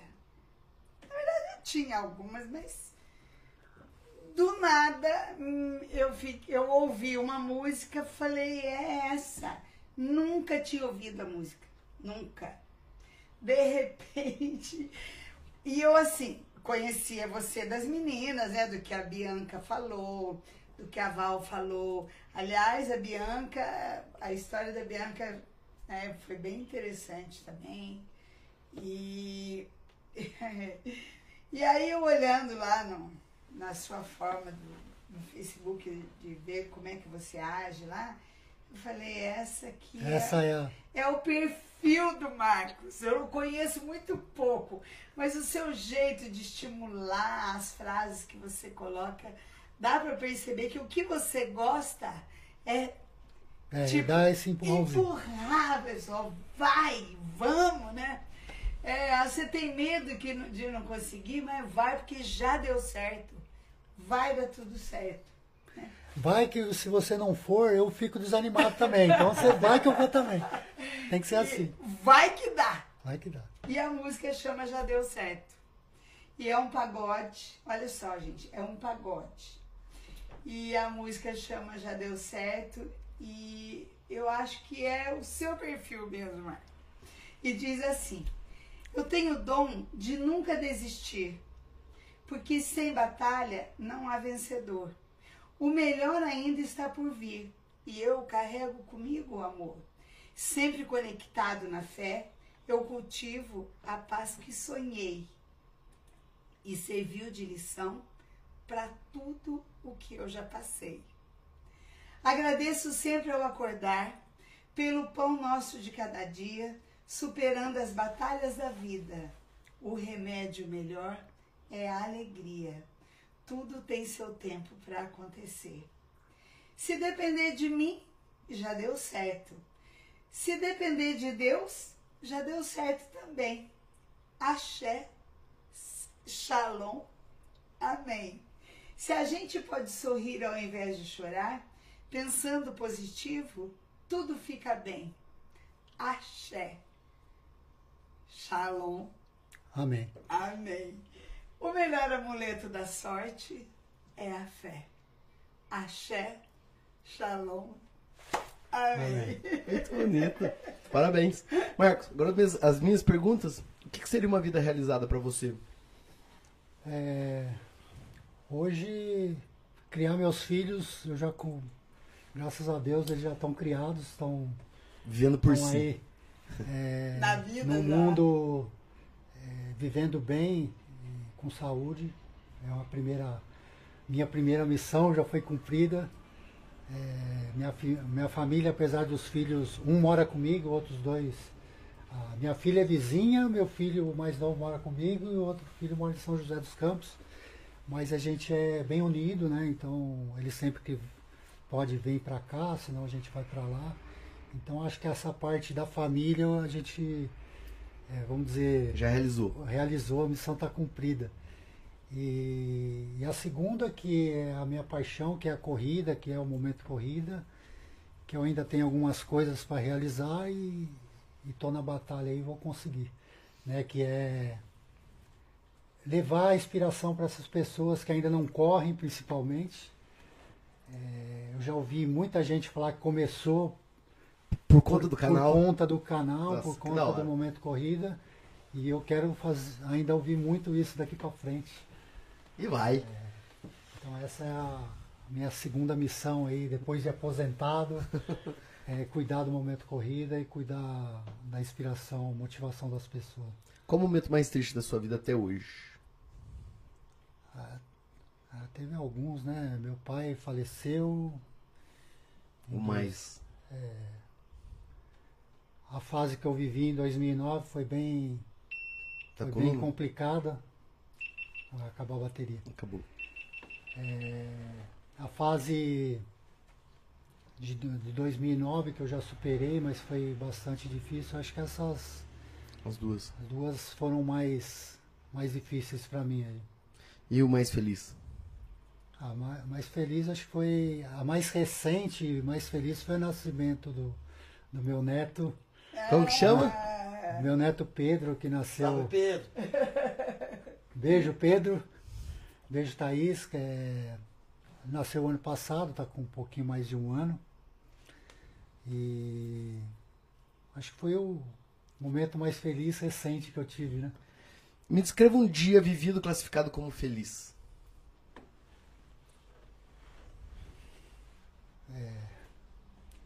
Acho que recente também, mais feliz e mais sofrido foi o nascimento dele, né? Porque minha filha optou pelo parto Normal? natural. é, natural em casa e foi muito sofrido, não deu certo. A, é, a parteira esperou até o último momento, teve um assim um, um- horas Nossa de sofrimento tensão, né? e a gente teve que correr com ela aqui para Cambuí, ela acabou nascendo aqui, né? Era cambuiense o Pedro então? É. Nasceu aqui, mas foi uma noite muito traumatizante. mas deu tudo certo no final, né? É. Já deu certo. É, já deu Já certo. deu certo. A próxima, eu acho que você já respondeu, mas vamos colocar até pro Pedrinho ver no futuro. Você já encontrou seu propósito de existência? Ah, acho que meus, a minha família como um todo, né? Meus filhos e agora meu neto. É, já valeu eu ter, ter, vi- ter vivido, né? Já valeu a pena. Não vale personagem religioso, mas quem você gostaria de encontrar assim que morrer? Acho que meu pai é, tem uma história meio que inacabada com ele, eu preciso encontrá-lo. Preciso resolver. Preciso resolver essa parada aí. Essa pergunta aqui é da Milene, que você deve conhecer. Qual dia você experimentou o amor verdadeiro? Ah, acho que quando eu conheci a Selma, né? Ai, que lindo, Selma. A gente tá junto, ó. Eu tenho. é, eu tenho ci- 50, quase 59, ela tem 55.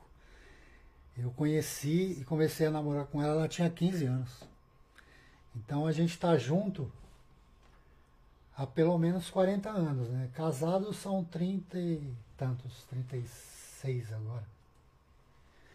Mas que a gente já convive desde. Ela tinha 15, eu tinha 19. Então é uma vida, né? Uma vida. Eu e o Silvio Ela- também. Então é assim. 50 anos juntos já. É, é uma, é uma vida, né? É Eu- a gente acho que nem lembra como que era antes, Como que era? como que era a vida sem a pessoa, né? Que pergunta você gostaria de fazer pra você?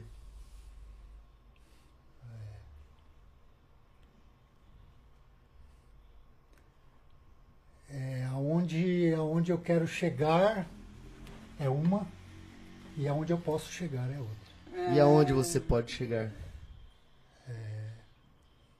Se depender de mim, como diz a letra da música, já deu certo, então eu vou até onde Deus permitir, tanto correndo quanto. é, Mas você viu uma música, se depender de Deus, já deu certo também. então, assim, é, é seguir correndo e seguindo o trabalho que, que eu te- entendo como uma missão de Deus. cara. Momento corrido é uma missão de Deus.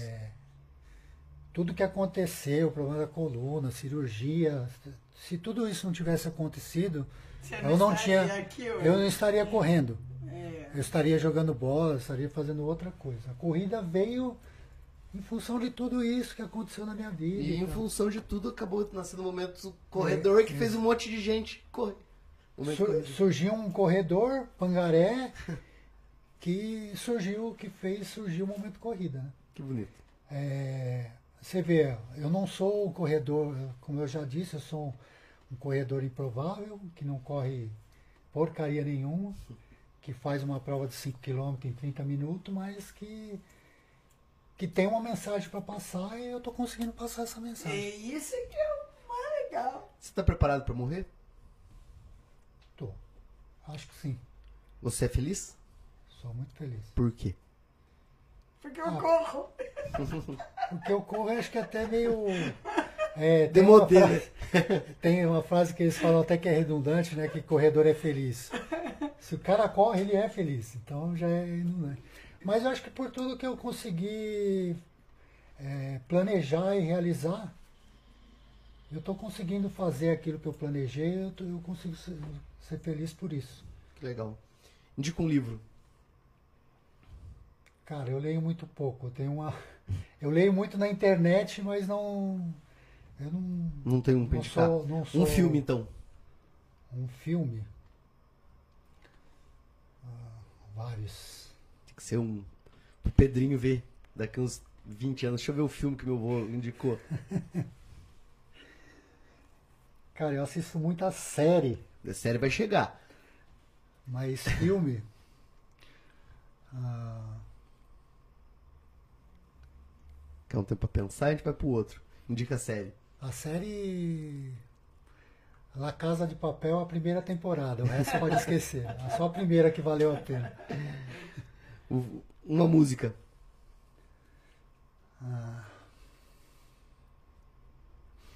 Eu não vou lembrar o nome agora, mas também é um samba que fala.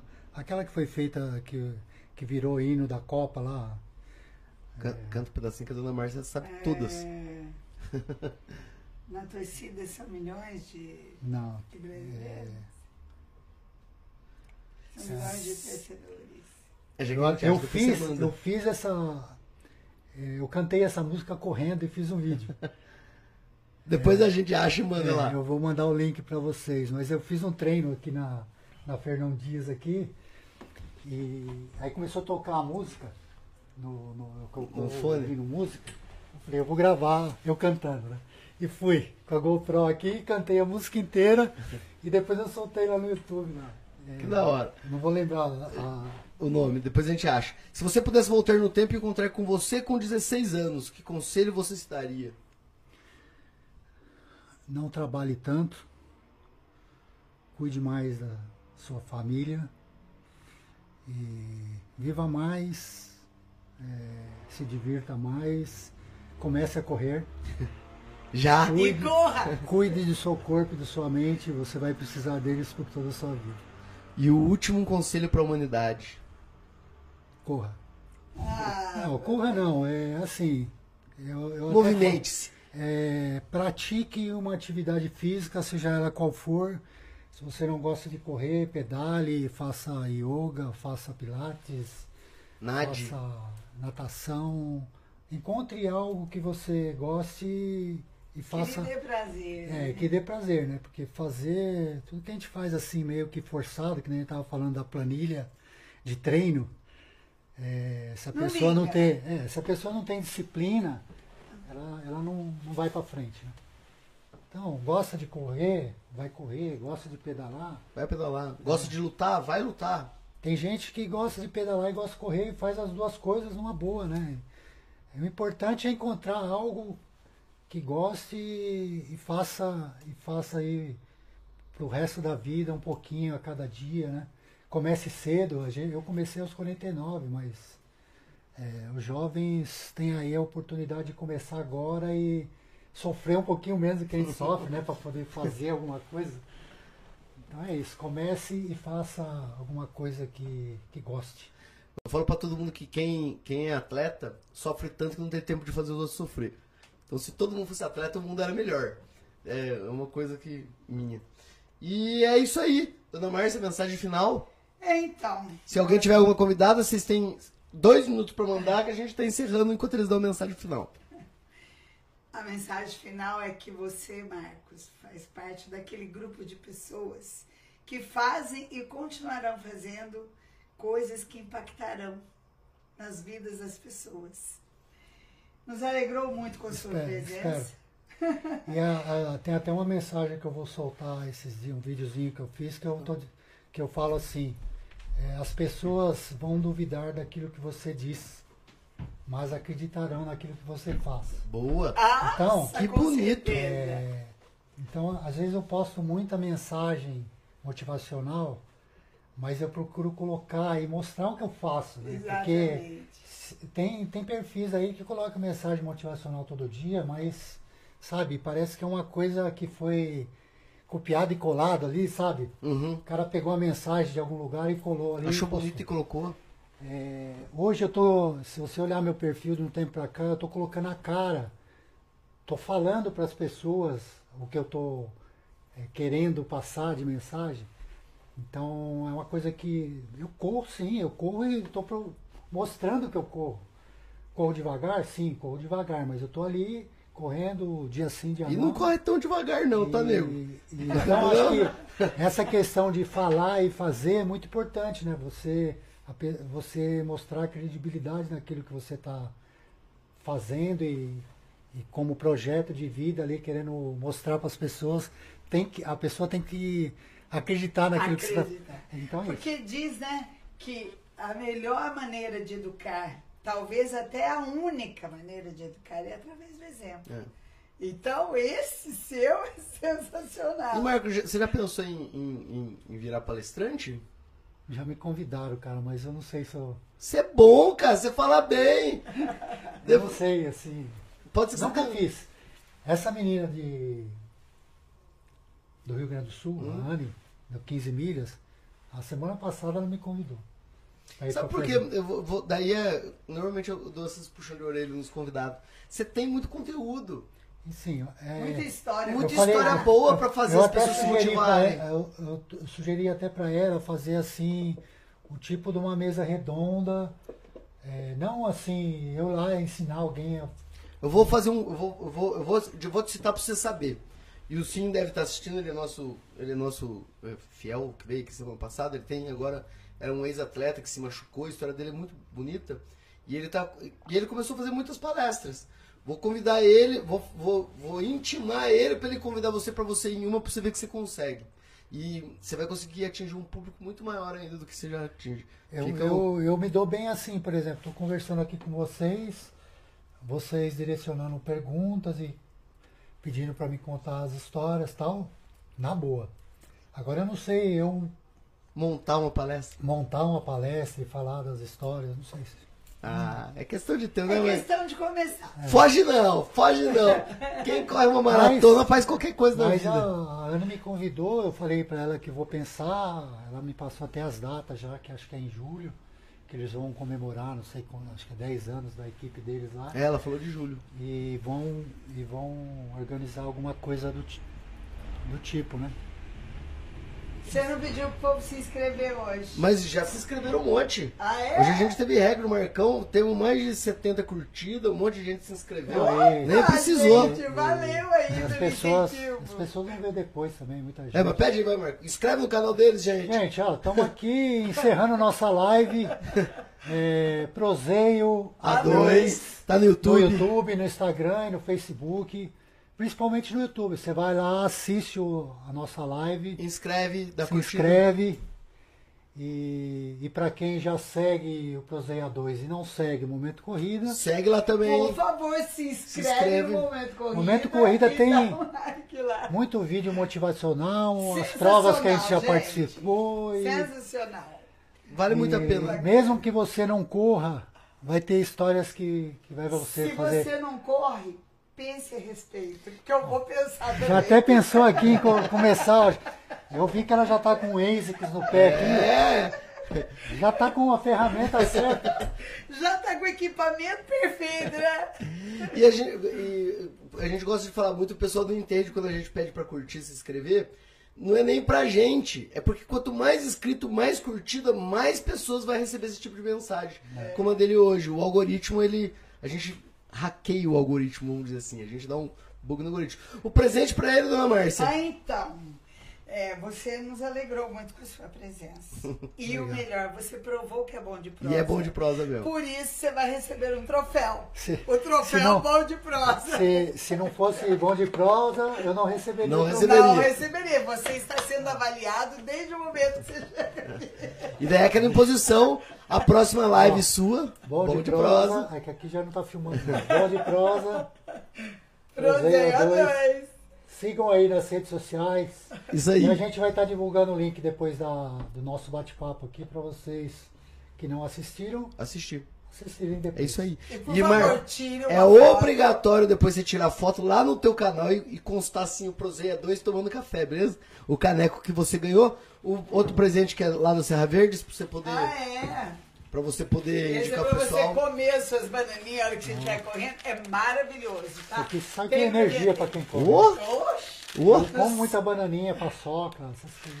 nos supermercados tem. Todos os supermercados. Esse é de, cam, de Cambuí. É esse que é aquele que eu falei que é orgânico, a família que produz a banana, eles produzem tudo. Depois eu tiro uma foto e mostro pra Por vocês. favor, vamos divulgar. E, fica, e tá aberto até o convite caso você queira ir lá. Eles, eles falam que você ganhou no Proseio. Eles mostram pra você a fábrica e tudo mais. É, é bem legal. Mensagem Ó, final. quem assistiu a live tem desconto lá, tá? Vai lá. Não é verdade, gente, que a gente não pediu ainda. A gente pode começar a pedir pra Pode, eles. de repente, O cara chega lá. Ó, 2 quero- o código. desconto, quero É, desconto. É, e, nossa, é uma lojinha muito sensacional, num caminho legal indo pra. pra Vou comer meu último pão de queijo e até a próxima. Até a próxima, pessoal. Obrigado a todos, obrigado pela paciência, obrigado Tchau, por ter gente, nos valeu, compartilhado. até Até próxima semana que vem, a gente não Ah, sabe não, ainda. mas, é, Até dia 21 agora Isso. vai ter uma live. Vai ter uma live quinta-feira com Com o Beto Zulu. Uriel. Be- e- é, o professor Uriel como entrevistado e o Beto Zulu pela primeira vez vai assumir o lugar da Dona Márcia. Beleza, pessoal? Até a próxima. Tchau! Tchau, gente. Até.